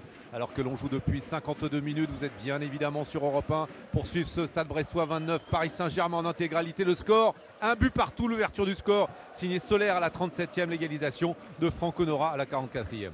Et c'est euh, Marco Bizot là qui touche l'un de ses premiers ballons de la seconde période. Hein, et il y a quand même déjà euh, presque plus de 5 minutes de jeu écoulées. C'est vous dire quand même euh, la possession, autant elle était parisienne en première mi-temps, autant là sur cette seconde période, ce sont les, Brestois qui sont à la manœuvre avec Brassier qui a tenté de trouver Honora dans la profondeur, mais c'était mal dosé. En tout cas, ballon est sorti. Et là, c'est un duel avec Verratti et Steve Mounier. Récupération de l'Italien pour Sergio Ramos qui va remonter le ballon. On arrive dans le rond central. L'international espagnol et qui va euh, servir dans la profondeur et ça passe par le relais avec euh, notamment euh, ouais c'est bien joué avec Mbappé là pour Pembele qui n'a pas osé centrer en, première intention et qui s'en remet encore une fois à Kylian Mbappé pour, eh bien pour personne parce qu'encore une fois ce sont les Brestois qui récupèrent le ballon même si ça va être dur de progresser plus haut sur le terrain. Oui oui oui effectivement avec Del Castillo là qui a été repris par la patrouille et à la régulière par Soler Verratti qui décale bien Nuno Mendes euh, face euh, là-bas à Fadiga, le centre de Nuno Mendes. Il est contré et Marco Bizot qui parviendra à éviter le, corner. Relance à la main euh, rapide du gardien brestois directement sur Duverne qui est bien pris par Zahir Emery. Ça sera compliqué de se sortir du marquage parisien et le long dégagement là-bas peut-être pour concéder une touche au bénéfice du Paris Saint-Germain touche euh, côté droit pour euh, Pembele. Timothée euh, Pembele, on l'a dit, quatrième apparition en Ligue 1 avec le PSG cette saison, la cinquième en tout, puisqu'il avait disputé quelques minutes en Coupe de France. il n'est pas euh, exempt de toute responsabilité hein, sur l'égalisation euh, euh, brestoise parce que autant Sergio Ramos était un peu en retard mais autant lui Pembele était complètement déséquilibré par le mouvement de Franco Nora. Mais attention avec Nuno Mendes d'un côté droit qui récupère un ballon qui centre pour Lionel Messi la frappe de Messi du gauche et l'enchaînement parfait de l'Argentin malheureusement derrière pour lui. Ça manque de précision et ça vient mourir de, eh bien, à côté des cages de Marco Bizot. Mais cette fois-ci il a vite déclenché euh, l'Argentin, contrairement ce qu'il propose depuis le début de cette rencontre. Le contrôle était bon, pied droit, l'enchaînement pied gauche et à côté de la cage de Marco Bizot. La déviation de la tête de Belkebla pour Mounier, assez discret en début de deuxième mi-temps et à l'appel de balle dans la profondeur et dans le dos de Sergio Ramos de Del Castillo. Il y a une faute absolument eh du défenseur espagnol sur Del Castillo. Et ce sera un coup franc pour le Stade Brestois. On est à environ 27-28 mètres de la cage de Gianluigi Donnarumma alors que Del Castillo reste au sol. Il y a incontestablement une obstruction de la part de Sergio Ramos. Plus qu'une obstruction, parce qu'il met le bras. Hein. Sergio Ramos, il pourrait peut-être même prendre un petit carton là-dessus parce qu'il se fait devancer par euh, Del Castillo et derrière, au-delà de faire le pressing et la poussette dans le dos, il met le coude derrière, il appuie sur la nuque. Euh, ouais, il échappe à la sanction euh, de Monsieur l'arbitre, mais enfin. Euh, il est clément ce soir, monsieur l'arbitre. Bon, ça se passe dans un très bon état d'esprit, faut-il néanmoins le rappeler.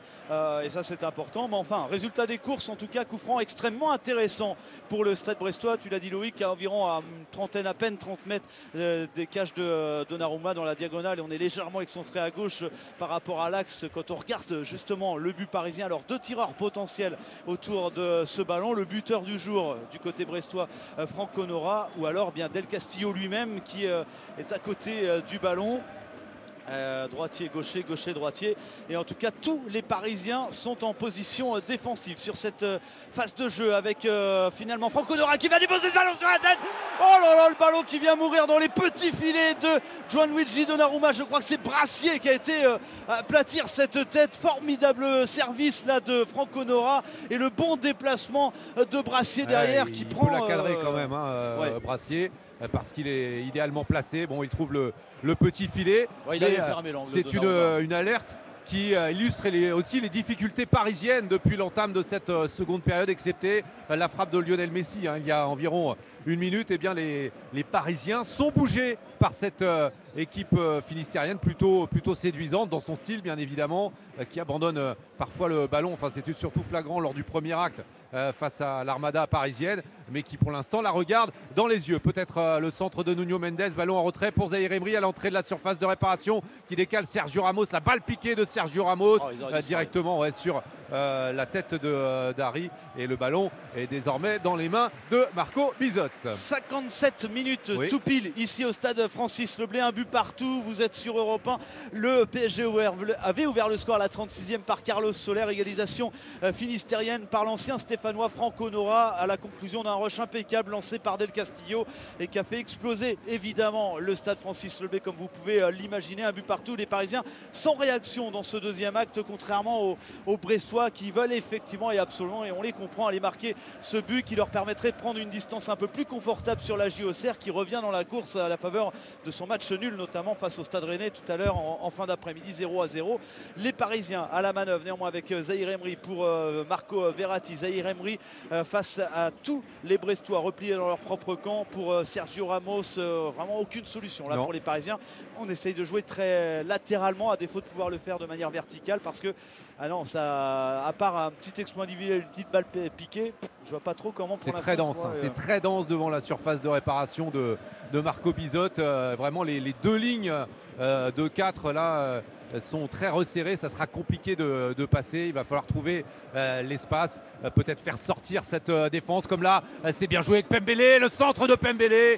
Il est contré par Franco Nora, corner pour le Paris Saint-Germain. Corner frappé côté droit devant la tribune réservée aux ultras du, PSG. Et c'est un corner qui va être frappé évidemment par Lionel Messi du monde dans la surface de réparation. Danilo, évidemment, on l'a dit, évidemment, Sergio Ramos qui va peut-être essayer de, placer son coup de tête avec euh, ce ballon. Premier poteau et c'est euh, euh, repoussé par la défense finistérienne. Ouais, mais là ça va être une touche manifestement. Ouais, pour toujours, non, j'allais dire Lionel Messi, il fait pas les touches en général. Et bien c'est le cas puisque c'est Pembele qui va s'en charger. L'Argentin qui a reculé un petit peu, mais finalement le ballon qui vient dans les pieds de Zahir Emery pour Sergio Ramos. On, est, on a reculé quasiment à hauteur du rond central. Bien joué là pour Nuno Mendes qui va écarter côté gauche cette fois-ci pour Fabien, Fabien Ruiz. Pour Mbappé dans la profondeur, le Parisien qui se fait prendre de vitesse dans un duel de 7 entre Haris Belkebla et donc Kylian Mbappé et il y avait une position de hors-jeu, j'ai l'impression, sur Mbappé et du coup ce qui va permettre aux, Finistériens de se dégager à l'heure de jeu, Loïc. eh bien, pour l'instant, il n'y a pas de vainqueur dans ce match. Mais assez discret, Kylian Mbappé ce soir à l'image du Paris Saint-Germain, à l'image également de Lionel Messi, si l'on accepte sa frappe en début de deuxième période qui est passé à quelques centimètres à côté du poteau gauche de Marco Bizot, le portier euh, breton qui dégage euh, loin devant pour euh, la tête de Del Castillo qui a pris le dessus face à Fabien Ruiz. Un but partout entre le Stade Brestois et le Paris Saint-Germain. 60 minutes de jeu ici à Leblé.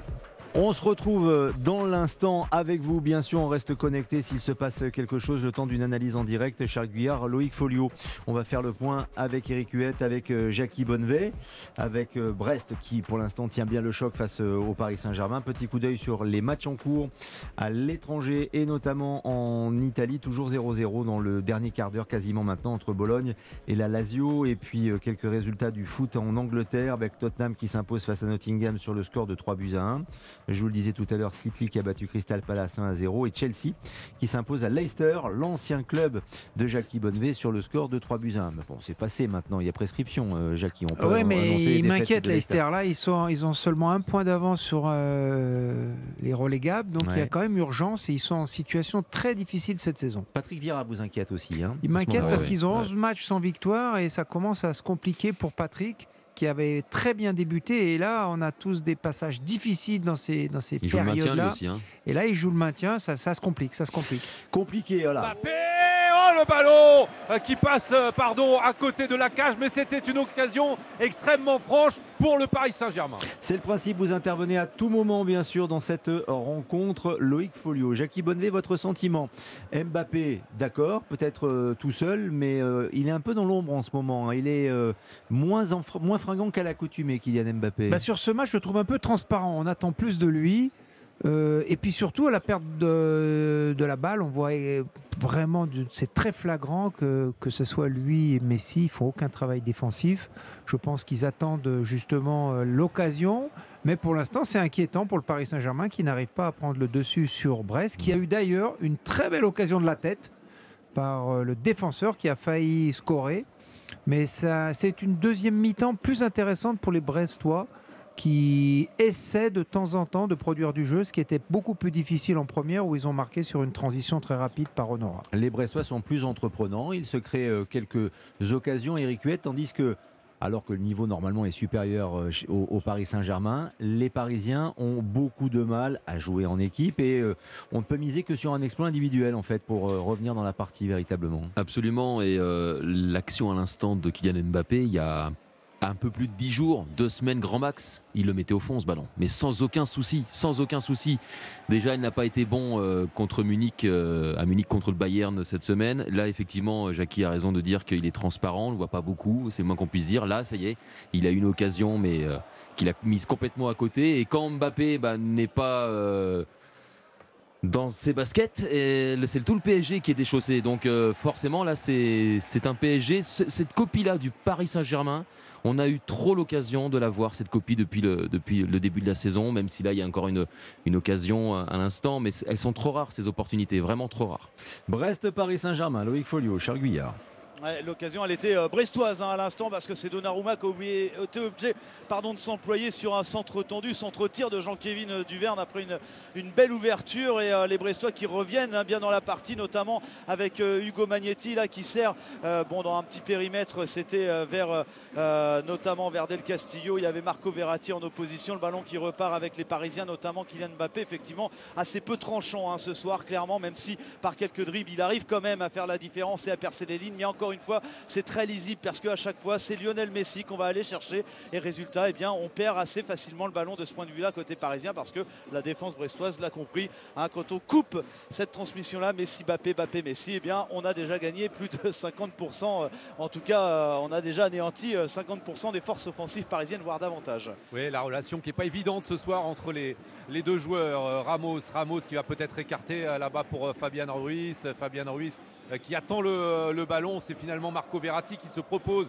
pour offrir une solution à Sergio Ramos, Nuno Mendes, Danilo, euh, Danilo, euh, Zahir Emery à l'entrée de la surface de réparation, l'appel de balle euh, de Pembele qui a trouvé, attention Messi, la frappe en de Messi, oh l'horizontale de Marco Bizot, peut-être pas terminé pour le Paris Saint-Germain et il est allé très vite au sol, le portier breton pour détourner admirablement cette tentative de Lionel Messi. Oui, il avait été chercher le, petit filet là sur son enroulé du pied gauche et derrière Marco Bizot qui, s'était déjà montré impérial en première période sur une frappe euh, de Carlos Soler. et eh bien là, c'est montré tout autant décisif sur cette tentative de Lionel Messi déclenchée à l'entrée de la surface de réparation. Pour le coup, le geste de l'Argentin était parfait parce que voilà, frappe bien positionnée, c'était malin de sa part, mais Marco Bizot eh bien, avait une bonne lecture de jeu sur ce coup-là. Et derrière, eh bien, la, possession parisienne n'a rien donné. Au contraire, ce sont les Brestois qui récupèrent avec euh, Jean-Kévin Duverne pour Hugo Magnetti. Pas de solution si on va s'en remettre notamment à Franck Honora. Duverne pour la remontée de balle. C'est bien joué euh, pour les Brestois. Ça remonte euh, très vite, notamment avec Del Castillo, avec Duverne à nouveau. Grosse possession là pour les Brestois. On le rappelle, 65 minutes de jeu. Un but partout entre Brest et le Paris Saint-Germain. Tout s'est joué pour l'instant en première période. Mais peut-être attention avec ce bon ballon récupéré par Bel là, mais la transmission derrière. précipitation malheureusement pour les, les, Brestois. Alors on va pas dire que la formation d'Eric Roy monopolise le ballon, mais enfin c'est très insuffisant. C'est très insuffisant du côté du, Paris Saint-Germain euh, euh, qui euh, donne l'impression de, subir sans être capable de passer la, surmultiplier, sans être capable eh bien, de, forcer le destin qui est le sien pour l'instant. Un but partout, on le rappelle, après 66 minutes de jeu, vous êtes bien sur Europe 1. Le PSG tenu en échec pour l'instant par le Stade Brestois. Eric Roy, Charles qui s'apprête à procéder à un changement. Résolument offensif, hein, puisque c'est Jérémy Ledoiron qui va faire son entrée en jeu dans, quelques secondes. Euh, et lui, en général, quand il a des balles de but au bout du pied, ça va assez souvent au fond de la part de l'attaquant euh, brestois. Néanmoins, les Parisiens à la manœuvre avec cette frappe déclenchée des 30 mètres de euh, Zahir Emery, mais qui passe très largement à côté des cages de Marco Bizot. un but partout avec des Parisiens, on le rappelle, plutôt bien accueillis par leurs supporters lors de l'échauffement. C'était plutôt bon signe. En sera-t-il de même la semaine prochaine euh, eh bien, au Parc des Princes pour la réception d'un autre Breton, le Stade Rennais, qui se présentera euh, à Paris Si ça en reste là ce soir, je crains que ce soit un petit peu plus houleux pour le 11 parisien euh, la semaine prochaine au Parc. Mais enfin, on n'en est pas là. Il reste un peu moins d'une demi-heure de jeu. Et donc, la sortie de Steve Mounier pour l'entrée, c'est du poste pour poste donc de Jérémy Ledoiron. Ça ne va pas changer la tactique brestoise. Mais en tout cas, on n'est pas rassasié. On veut effectivement au moins maintenir ce nul, ça c'est une évidence. Mais pourquoi pas eh bien, euh, multiplier par 3 ce point Ce serait un exploit euh, assez, euh, assez monumental, il faut le dire comme ça quand même, face au, Paris Saint-Germain. une très bonne opération dans l'optique du maintien aussi pour le, stade brestois. face donc au, au Paris Saint-Germain, mais il reste, vous l'avez dit Charles, alors qu'il y a très précisément 14 935 spectateurs ce soir à, Le Blé, guichet fermé, Duverne qui a pris le couloir gauche face à Zahir Emery et une obstruction euh, du jeune euh, parisien. Ce sera un coup franc euh, pour le, stade brestois, alors que là, le Doiron vient déjà se chauffer un petit peu avec Sergio Ramos. Il a donc trouvé un client à qui parler et ce sera un coup franc pour le stade brestois. Après, sur l'intervention de, de Zahir Emery, moi j'avais l'impression que c'était plus un duel d'épaule contre épaule avec Jean-Kévin Duverne. Bon, monsieur l'arbitre était euh, évidemment beaucoup mieux positionné que nous pour le juger. Euh, et les Brestois qui vont obtenir un coup franc. Alors, euh, le long de la ligne de touche, hein, mais dans le camp parisien quand même, on est loin des cages de Ligi Donnarumma. Mais sur le précédent coup franc obtenu tout à l'heure, oh, ben, on a vu Franck Honora déposer le ballon sur la tête de Brassier, qui n'a pas trouvé le cadre euh, alors qu'il avait réussi euh, à tromper euh, la défense parisienne dans sa course. Et là c'est à nouveau a priori non c'est pas Franco Nora c'est Del Castillo qui va s'en charger. C'est bien frappé mais c'est dégagé de la tête par Zahir Emery. Récupération brestoise de la part de Pierre Lesmelou. Et ça va être compliqué derrière puisque Fabienne Ruiz qui récupère le ballon dans les pieds d'Ashraf Dari qui récupère quand même le ballon le défenseur monté quasiment en position déliée et les Brestois qui vont obtenir un beau ballon la frappe derrière, elle est euh, un petit peu dévissée là de la part euh, d'Hugo euh, Magnetti. Un but partout, Loïc. Clairement, on n'a pas l'impression que de voir le premier contre le 15e. En fait, c'est cette absence de révolte pour les, les, supporters du Paris Saint-Germain, évidemment, qui a de quoi inquiéter pour le, club de la capitale. Attention, Nuno Mendes face à Marco Bizot peut-être. Nuno Mendes, et il frappe et il trouve les gants du portier brestois. Impeccable sur cette occasion. Attention, le ballon qui est sorti ce sera un corner pour le Paris Saint-Germain. et c'est Lionel Messi qui va s'en charger. Alors autant on avait été rassuré pour les Parisiens sur le tout premier quart d'heure de la rencontre parce que euh, avec une forte animation, euh, un gros dynamisme offensif, une énorme possession de balle, on s'était dit bon bah voilà, il y a eu le, revers à Munich, mais on a réussi à se remettre la tête dans le championnat de Ligue 1 et puis bah, ça s'est délité au fil, du match. Euh, l'égalisation d'Honora évidemment, mais cette seconde période, on est vraiment sur deux équipes qui jouent presque à armes égales parce qu'il y a des occasions d'un côté comme de l'autre, même si tout à l'heure on a quand même encore eu un exploit de Bizot qui a sorti une frappe de, de, euh, Lionel Messi. Et là, à l'instant, qui s'est montré euh, euh, décisif sur cette nouvelle tentative parisienne. Le corner, il est joué à la rémoise avec Mbappé, Messi, Messi, Mbappé, Messi qui récupère le ballon mais qui rate son contrôle. C'est récupéré par les Brestois. Ça va partir en contre, mais ça va être compliqué. Ça va être du 3 contre 4. Effectivement, avec les Brestois, la belle Kebla, belle Kebla dans quasiment le le, rond central, il a servi ah, Del Castillo. C'est Del Castillo, franchement, auteur d'une partie pour l'instant extrêmement euh, d'une prestation solide, convaincante et plutôt très propre techniquement. C'est lui qui impulse et qui amorce souvent les, les euh, offensives euh, finistériennes. Honora, Honora en retrait pour euh, Brassier. On va peut-être euh, faire tourner en s'appuyant sur euh, Darin. Non, finalement, Brassier qui regarde de nouveau vers l'avant et qui allonge pour le Doiron, parti à la limite du hors-jeu. Le Doiron dans la surface de réparation. L'appel de balle de Del Castillo qui a plongé avec Pembele et il y avait bel et bien une position de hors-jeu de la part des Bretons. Ce sera un coup franc pour le Paris Saint-Germain qui s'apprête à procéder euh, à son euh, tout premier euh, changement dans quelques secondes avec l'entrée effectivement de, de Vitinha qui a été rappelé de l'échauffement. Et, Juan Bernat. oui, mais il y a Vitinha aussi. Je crois qu'ils sont deux à, rentrer. Effectivement, double changement du côté du, du Paris Saint-Germain à suivre au prochain arrêt de jeu. Pour l'instant, ce sont les Bretons, encore une fois, qui récupèrent un ballon dans leur propre camp, qui le remontent par l'intermédiaire justement eh bien, de Pierre Lesmelou.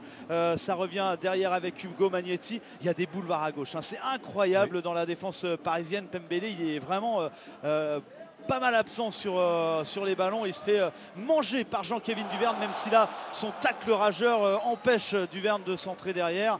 Oh, il se fait rappeler quand même l'ordre parce qu'il était un peu rugueux. Son tacle, heureusement que Duverne a sauté parce que sinon il prenait les crampons dans les mollets. Euh, mais donc, résultat des courses, ça fait quand même un à la corner. Ouais, à la régulière. Mais enfin, euh, monsieur l'arbitre, allez lui dire attention, faut, faut y aller doucement quand même.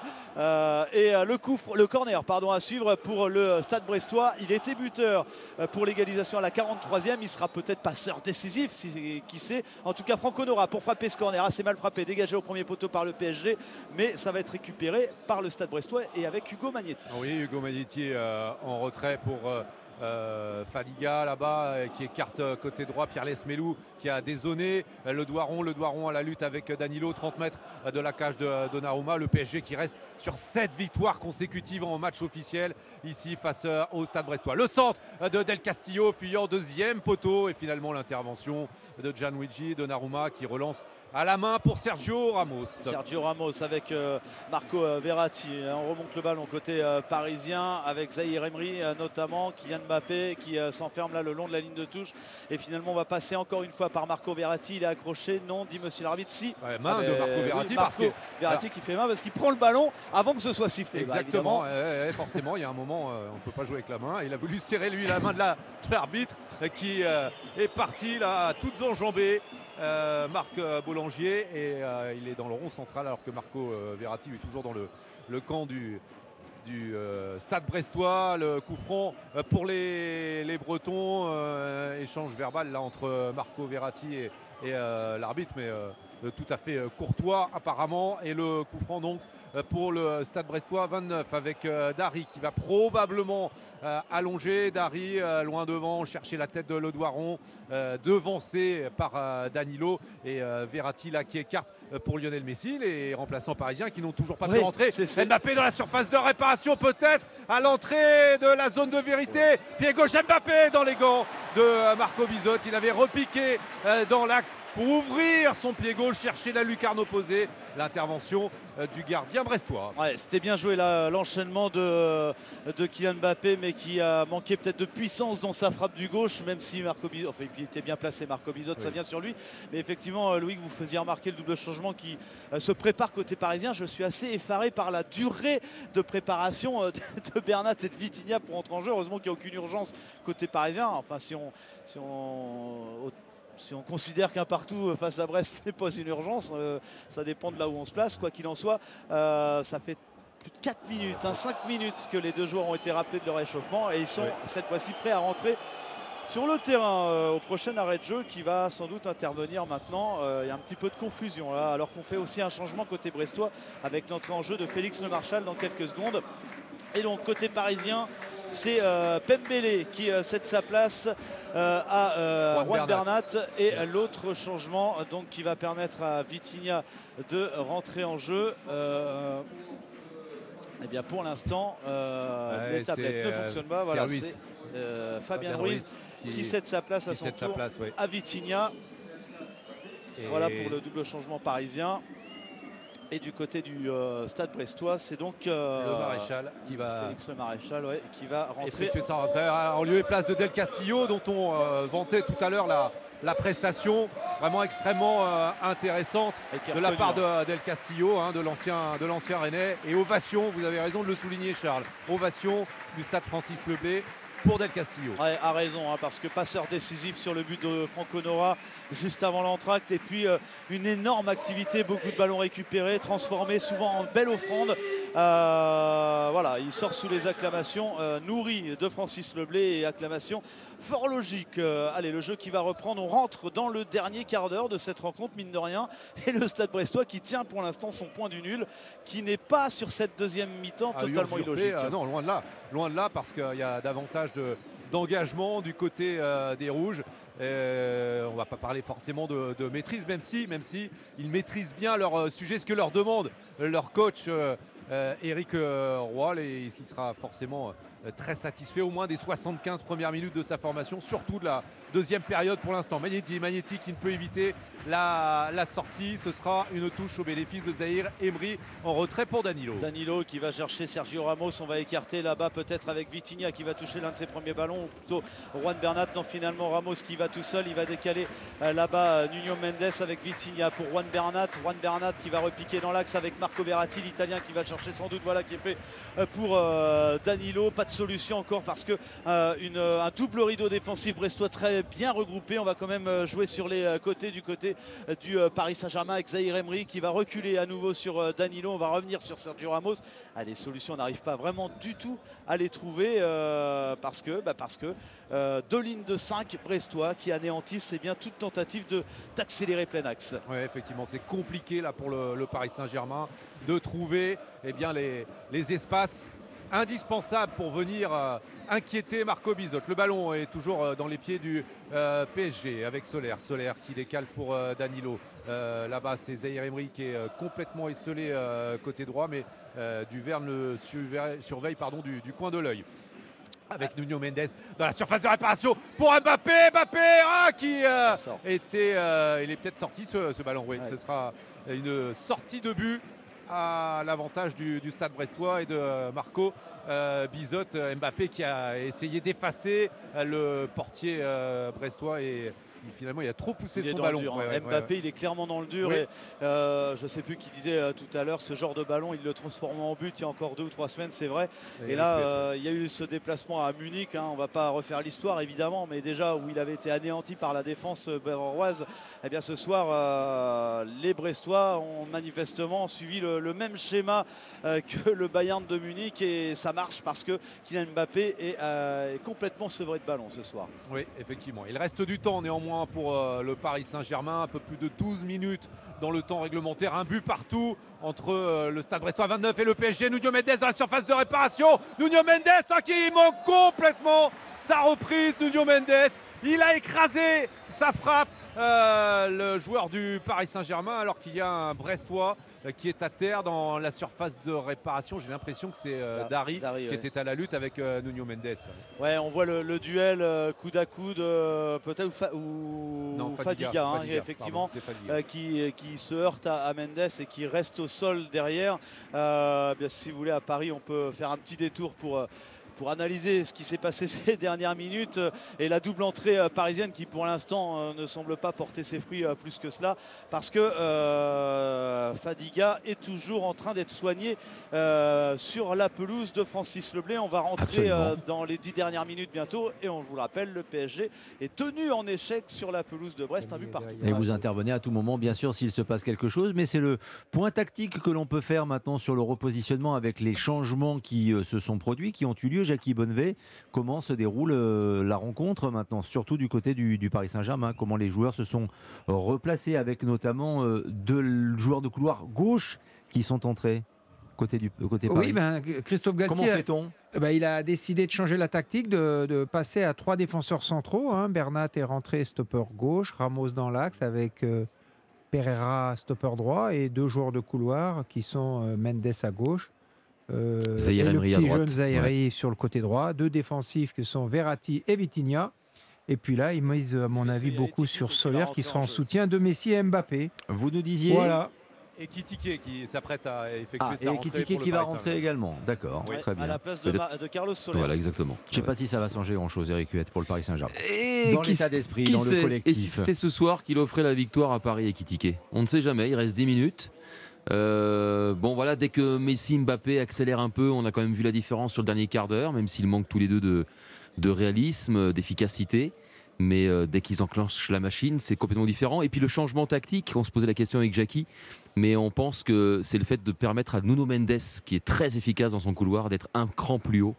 Euh, parce que la solution peut venir effectivement du, latéral du piston portugais. Attention quand même, l'équipe de Brest euh, solide, euh, tous les changements donc, qui se produisent du côté brestois également, il me semble, Loïc Folio, Charles Guyard. C'est hein. Fadiga, absolument, hein. Fadiga qui est remplacé par Erel, Fadiga qui s'est blessé après ce contact avec Nuno Mendes et c'est un ballon pour Marco Bizot donc dans la surface de réparation. Du Stade Brestois. On termine le match avec vous alors si ça repart avec eh ben, les changements à Brest et à Paris. Et ça repart à l'instant avec euh, Pierre Lesmelou qui euh, récupère le euh, ballon. Alors ça va peut-être casser un petit peu le rythme cette coupure de, de 2-3 minutes, mais les Brestois qui repartent euh, à l'abordage dans le rond central, notamment avec euh, Brassier, avec euh, Duverne. Grosse activité hein, de Duverne côté gauche pour les, Brestois, faut-il le signaler, parce que beaucoup de ballons passent par lui, notamment celui-ci pour Franck Honora dans la profondeur, à la lutte avec Sergio Ramos, mais le duel est remporté par le Parisien qui accompagne ce ballon en sortie pour un dégagement à suivre de Donnarumma. 82 minutes ici au stade Francis Leblé, un but partout Loïc. Hein. Oui, effectivement, et le stade brestois qui tient bon face au Paris Saint-Germain, euh, qui n'est que l'ombre de, lui-même hein, au cours de cette euh, deuxième période. Verratti, Verratti, euh, Messi, effectivement, on l'a vu, quand Messi accélère, quand Mbappé passe la seconde, eh bien, il y a danger dans la surface de réparation brestoise. Mais enfin, pour l'instant, les, les, Finistériens tiennent bon là avec ce ballon dans la profondeur. C'était Vitinha là qui avait voulu servir peut-être Ekitike bah, finalement. On ne sait pas, il y avait Messi, il y avait Mbappé et Ekitike le, problème, c'est que c'est la passe qui a déclenché l'appel. Ce devrait être l'inverse pour euh, davantage d'efficacité. Marco Bizot, Marco euh, qui euh, maintenant choisit l'option du long dégagement pour trouver peut-être la tête d'Honora. Ouais, surtout celle de Zahir Emery, mais il manque justement son amorti et le ballon qui file en touche pour les Brestois. C'était sans doute l'effet recherché. ces longs ballons vers l'avant directement en touche, hommage sans doute au, 15 de France de cet après-midi qui, nous avait épaté à Twickenham. retour au football néanmoins avec Jean-Kévin Duverne côté gauche, c'est bien joué là qui va chercher euh, pour euh, Franco Nora, côté euh, gauche à nouveau, au l'extérieur, pied droit pour le centre, un tout petit peu trop pour Félix le Maréchal qui était légèrement trop petit sur cette. Alors le centre magnifique encore une fois de d'Honora, là, le petit extérieur, franchement, c'est plutôt pas mal. Et attention quand même avec les Parisiens euh, qui repartent avec euh, Messi, hein, qui joue quasiment milieu défensif là sur cette phase de jeu avec Sergio Ramos. On va remonter le ballon. On va passer par Vitinha notamment. Vitinha qui va chercher Lionel Messi. Messi, il est aux 30 mètres, pas beaucoup de solutions. Hein. Il cherche Mbappé. Finalement, il trouve Vitinha, lequel va décaler pour Danilo. On est loin avec Marco Verratti. Marco Verratti, pas de solution. On passe encore une fois par Mbappé qui va trouver Tikité dans la profondeur. L'ancien Rémois qui est euh, à la prise, aux prises pardon, avec euh, Lilian euh, Brassier est obligé de reculer encore une fois. Cette fois-ci, c'est sur Juan Bernat. Kitike là qui a vraiment pris la, la profondeur mais qui n'a pas pu se, recentrer. Il a dû fuir la surface de réparation. Juan Bernat pour Mbappé. Mbappé à 40 mètres de la cage de Bizot. Verratti, Verratti qui revient vers ses pas. Danilo, Verratti qui était chassé par le Doiron, auteur d'un bon pressing, premier rideau défensif de la part euh, de l'entrant du côté du, stade brestois. Zahir Emery, Zahir Emery, euh, côté euh, droit pour Vitinha. Vitinha qui est à la lutte avec Duverne et finalement Vitinha qui est obligé de donner ce ballon en retrait Zahir Emery. pour Danilo, on fait tourner du côté ah du Paris Saint-Germain, mais c'est stérile. On n'a que ça à faire, hein. faire tourner pour l'instant. Ça passe par Danilo, ça passe par Juan Bernat, par Vitinha, par Marco Verratti, mais on n'arrive pas à trouver la faille avec Lionel Messi obligé de décrocher pour aller chercher ce ballon, tenter de, de créer le surnombre, le petit décalage qui permettrait d'ouvrir euh, la faille et d'ouvrir en même temps la, défense brestoise. Mais pour l'instant, celle-ci euh, tient bon face. Oh là, attention les gestes d'humeur là de Kylian Mbappé, c'est rare. Kylian Mbappé qui s'énerve euh, face à Haris Belkebla. et pour le coup, c'est Mbappé quand même qui, qui est à l'origine de cette légère altercation. après, Belkebla a tort de, de surréagir aussi après le geste d'humeur d'Mbappé, mais vous avez raison de le souligner, Charles. C'est Mbappé. Ça illustre quelque chose. Hein. Ça, en dit euh, probablement beaucoup sur la, frustration et peut-être même la, tension euh, qui règne euh, au, Paris Saint-Germain. En tout cas, Alors il n'y avait pas eu de carton encore ce soir. Et eh bien il y en a un chacun pour le coup. Les deux numéros 7 sanctionnés d'un avertissement. Belkebla côté brestois et surtout donc Kylian Mbappé pour ce geste d'humeur, hein, ce qui est rare de la part de l'attaquant parisien. absolument inefficace ce soir comme il l'a été cette semaine en en, Ligue des Champions. Et là, on revoit clairement, c'est vraiment lui. Et derrière, c'est euh, Belkebla qui en rajoute.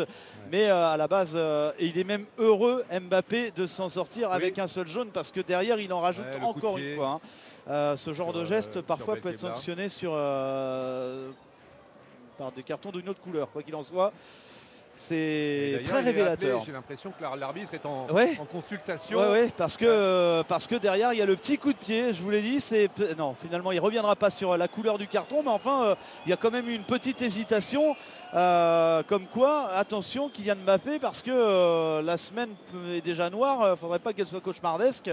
C'est clairement un signe de frustration là et, de tension et là c'est Marco Bizot qui va donc euh, se dégager. On est rentré hein, euh, dans les 4 euh, dernières minutes et même 3 dernières minutes et demie du, temps réglementaire. Et toujours un but partout. Tout s'est passé en ce qui concerne les buts. En tout cas en première mi-temps. Carlos Soler à la 36e. Franck Honora pour l'égalisation brestoise à la 43e. Et des Brestois qui continuent pourtant eh d'aller semer pourquoi pas le danger devant avec Jérémy Ledoiron qui a manqué de récupérer un bon ballon lancé dans la profondeur par Christophe Ferrel. Mais le ballon est récupéré par les Brestois. Alors peut-être une petite main sur euh, euh, une mauvaise réception de Marco Verratti. En tout cas, euh, coup franc à suivre pour le Stade Brestois qui bien sûr va prendre tout son temps pour aller le frapper. C'est de bonne guerre. Oui, parce qu'évidemment, la bonne opération, s'il y en a une ce soir, elle est en faveur du Stade Brestois dans l'optique de la, course au maintien que les joueurs d'Éric Roy vont tenter d'arracher. Ils sont sortis de la zone de relégation la semaine passée à la faveur de leur succès chez un concurrent direct, chez Frédéric Antonetti, là-bas du côté du Racing Club de Strasbourg un but à zéro et euh, les, Finistériens qui pour l'instant eh bien, capitalisent euh, les, les comme on les appelle ici du côté de Francis Leblé. Le coup franc pour euh, Franck Honora. On est environ à 40 mètres de la cage de Gianluigi Donnarumma. Et il y a du monde effectivement à l'entrée de la surface de l'opération. Franck Honora, le buteur en première mi-temps, qui va déposer ce ballon peut-être sur une tête. Eh bien non, en tout cas c'est repoussé en corner euh, par euh, Nuno Mendes alors qu'on va effectuer un nouveau changement côté parisien. L'entrée de Renato Sanchez dans, dans quelques secondes, peut-être après ce corner. C'est de la gauche vers la droite pour les Brestois dans la évidemment, quand on regarde le but brestois, et c'est Franco Nora qui va s'en charger, vous l'entendez sous les acclamations évidentes et évidemment du stade Francis Leblé sous le COP des ultras brestois. Franco Nora, il est gaucher, c'est euh, frappé. Au deuxième poteau, ça va être récupéré par RL qui va remiser instantanément. Et en première, attention, c'est bien joué. Derrière, attention, ils sont trop petits, les Brestois, pour récupérer l'offrande. Et derrière, Franco Nora qui vient euh, tirer. Mais alors, ça dévisse complètement. Euh, touche. mais ça file en touche à l'opposé. Il a trouvé une touche côté opposé. Franco Nora touche pour le Paris Saint-Germain alors que Renato Sanchez remplace Zahir Emery. et qu'il reste Charles, à peine deux minutes dans le temps euh, réglementaire. Et le stade brestois qui pour l'instant tient ce point du euh, match nul. Et sincèrement au vu de la, seconde période des joueurs d'Éric Roy, eh bien euh, c'est plutôt un, partage des points qui nous semble mérité. Et les Parisiens qui donc avaient obtenu cette touche à côté de leur poteau de corner qui n'ont pas su euh, la gérer correctement. Résultat, le ballon est rendu au Brestois. On est rentré dans la dernière minute du temps euh, réglementaire. Il y a eu quelques arrêts de jeu, des changements. Il faudra compter sur 3 ou 4 minutes de rab au moins euh, pour cette rencontre alors qu'une pluie fine commence à arroser légèrement une bruine comme on aime ici du côté du bout de la France, du bout de la terre dans le Finistère. Et ce soir, eh bien, ça tremble avec ce peut-être point du nul ou peut-être plus, qui sait, parce que les Brestois nous ont montré en seconde période qu'ils avaient la possibilité d'aller chercher quelque chose. Mais je peux vous dire que déjà le point du nul font, fait largement les affaires de l'équipe d'Eric Roy avec euh, Jean-Kévin Duverne. Encore une fois, côté euh, gauche pour euh, Hugo Magnetti. Duverne à nouveau. Magnetti, finalement, ça va être pour Franco Nora. Cette balle dans la profondeur, c'était vers le Douaron. Et attention au contre parisien avec Mbappé. Mbappé qui est pas en jeu.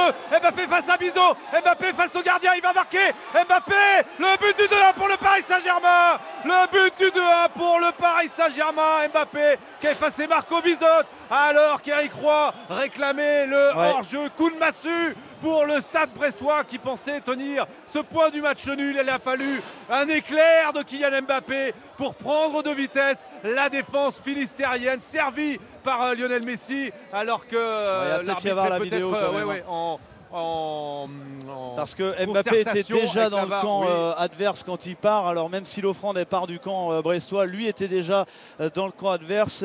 pour vous signaler quand même qu'on est rentré dans les arrêts de jeu. 4 minutes d'arrêt de jeu dans cette rencontre et on est encore dans l'indécision pour ce but validé ou non. En tout cas, Mbappé dans la finition, eh bien voilà, on parlait de frustration. Et vrai, c'est vrai que quand il, bah, quand il passe la démultipliée derrière, le petit crochet pour effacer Sous le maillot du Paris Saint-Germain.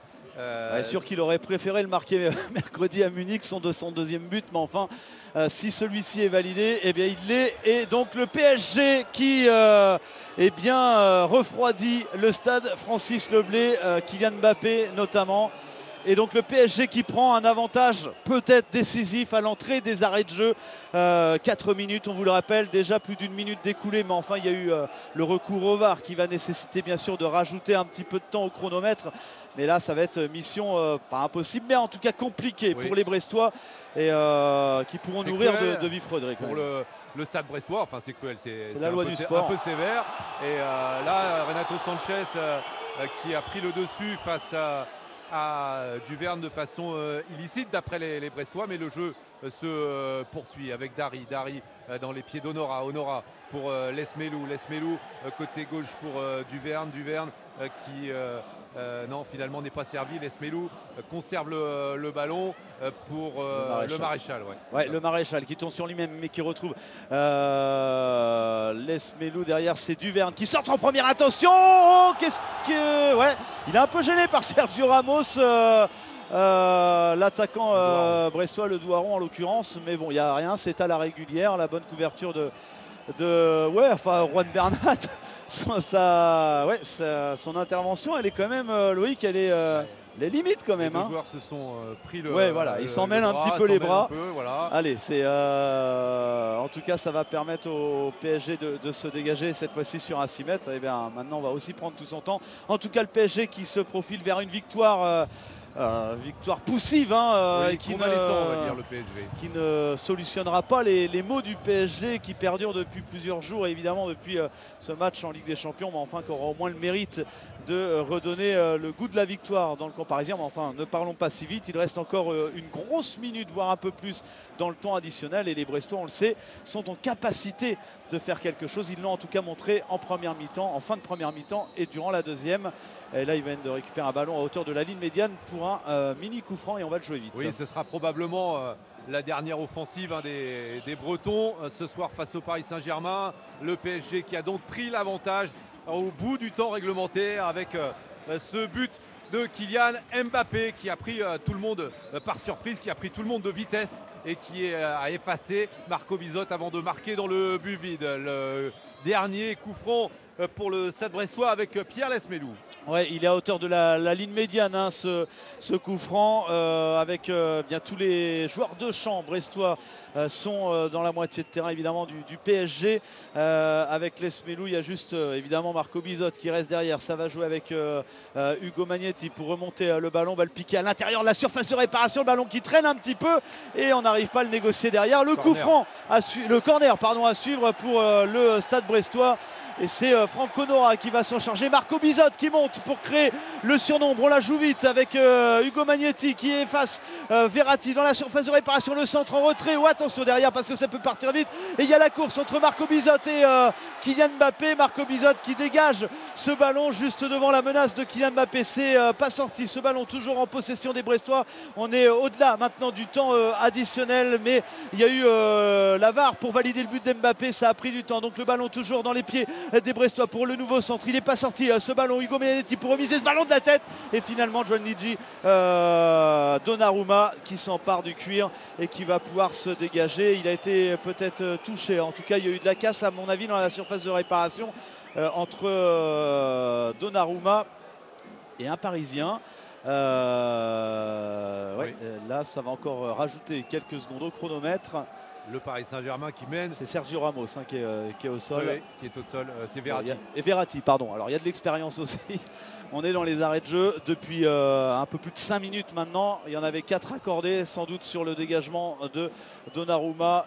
eh bien, on en restera là. Et le PSG qui eh bien, pourra souffler et qui aura encore trouvé en son buteur providentiel eh bien, la clé de ce match et surtout eh bien, de quoi éviter la gueule de bois demain matin pour Christophe Galtier. Et qui prend provisoirement 11 points d'avance hein, sur son poursuivant immédiat, l'Olympique de Marseille. C'est terminé. C'est terminé avec cette victoire sans convaincre, mais victoire quand même du Paris Saint-Germain de Buza. On rappelle les buteurs, Charles, puisque c'est Solaire qui avait ouvert le score à la 37e minute. L'égalisation de Franck Honora à la 43e minute. Et finalement, Kylian Mbappé au bout du temps réglementaire à la 90e minute qui donne l'avantage définitif au Paris Saint-Germain. Le PSG qui, euh, quatre jours après euh, sa défaite en, Ligue des Champions euh, face au, Bayern de Munich, eh bien, se ressaisit et remporte ce match difficilement face au Stade Brestois. Victoire sans briller, mais victoire quand même, effectivement. victoire pour le PSG, c'est fini à Francis oui. Victoire précieuse, en effet. Merci Charles Guyard, merci Loïc Folio. Le PSG qui s'évite de s'enfoncer un petit peu plus dans la crise après l'échec contre le Bayern. On en dira quelques mots avec Jackie Bonnevet et Eric Huet juste avant les informations de 23h. Non sans vous dire que demain, Sonia Mabrouk vous donne rendez-vous sur Europe 1 pour des entretiens sans concession tous les matins du lundi au jeudi de, à 8h13 et tous les dimanches entre 10h et 11h. Et donc demain dimanche, elle recevra Bruno Retailleau, le président du groupe Les Républicains au Sénat, le sénateur de Vendée. A tout de suite sur Europe. Tous les soirs, 7 jours sur 7. Europe 1 Sport avec Lionel Rousseau. En Italie, Bologne et Lazio Rome ont fait 0 à 0 et au Paris Saint-Germain, enfin Brest-Paris Saint-Germain en Ligue 1 en France, grâce à Mbappé, le PSG s'impose de buts 1. Scénario euh, typique, j'ai envie de dire, euh, toujours la même chose. PSG, hein, pas séduisant du tout à Brest, en difficulté même à certains moments. Et puis on sait très bien qu'avec un Mbappé qui n'a pas été reluisant ce soir, on a même dit, et j'ai même dit en première mi-temps, transparent, mais il est capable à tout moment de faire l'exploit. Dommage que les Brestois pour eux qui sont en lutte pour, pour se maintenir, qui ont été courageux, persévérants, qui n'aient pas gardé une certaine marge de sécurité à la 91e minute quand euh, Mbappé part, il me semble que Dari, le joueur marocain, aurait pu garder un petit peu plus de sécurité et pas mettre son équipe en difficulté parce qu'on sait que quand il part dans l'espace avec la vitesse tel un dragster, euh, Mbappé, ben, il a scoré et merci pour euh, le PSG. Je dois encore dire merci une nouvelle fois à Mbappé ce soir. Comme bien souvent, parce qu'il y a eu beaucoup d'errances. À un moment donné, même, on s'est dit, mais c'est Mbappé, qu'il aurait pu être exclu. Kylian Mbappé, Eric Huette. Il, fait il a un geste d'énervement Avec Aris Belkebla. aurait mérité peut-être un carton rouge. Oui, parce qu'il donne un coup dans, dans Belkebla. Donc euh, on s'est dit entre nous, tiens, si ça avait été un autre joueur, peut-être que le règlement aurait été appliqué et qu'il aurait eu rouge. Ça n'a pas été le cas et le génie est sorti de sa lampe, une fois de plus. On se disait entre nous aussi, euh, on va pas le cacher, euh, qu'il fallait un exploit individuel euh, côté parisien pour se sortir de, ce piège brestois et c'est arrivé avec Mbappé et ce n'est pas surprenant, capable donc d'être invisible une grande partie du match, puis de monter un petit peu en puissance et au final, eh bien, il fait cette action en solitaire qui permet à son équipe de s'imposer. C'est du Mbappé tout craché. C'est le 21e succès parisien, Lionel, cette mmh. saison en Ligue 1. Je crois, hein, j'ai compté rapidement, il me semble que c'est le dixième par un seul but d'écart. C'est un PSG qui ne roule pas sur ses adversaires comme on l'avait souvent eu le cas par le passé, qui encaisse beaucoup de buts. Tout à l'heure. Euh, c'est vrai que ce soir, on en est à 17 ou 18 euh, en, 2023. Voilà, rien qu'en 2023, hmm. c'est vrai qu'ils ont encaissé énormément de buts. Alors ce soir, c'est vrai que Marquinhos, Mukile, Hakimi, Kipembe, Bichiabou ont tous déclaré forfait. Donc c'était une défense inédite.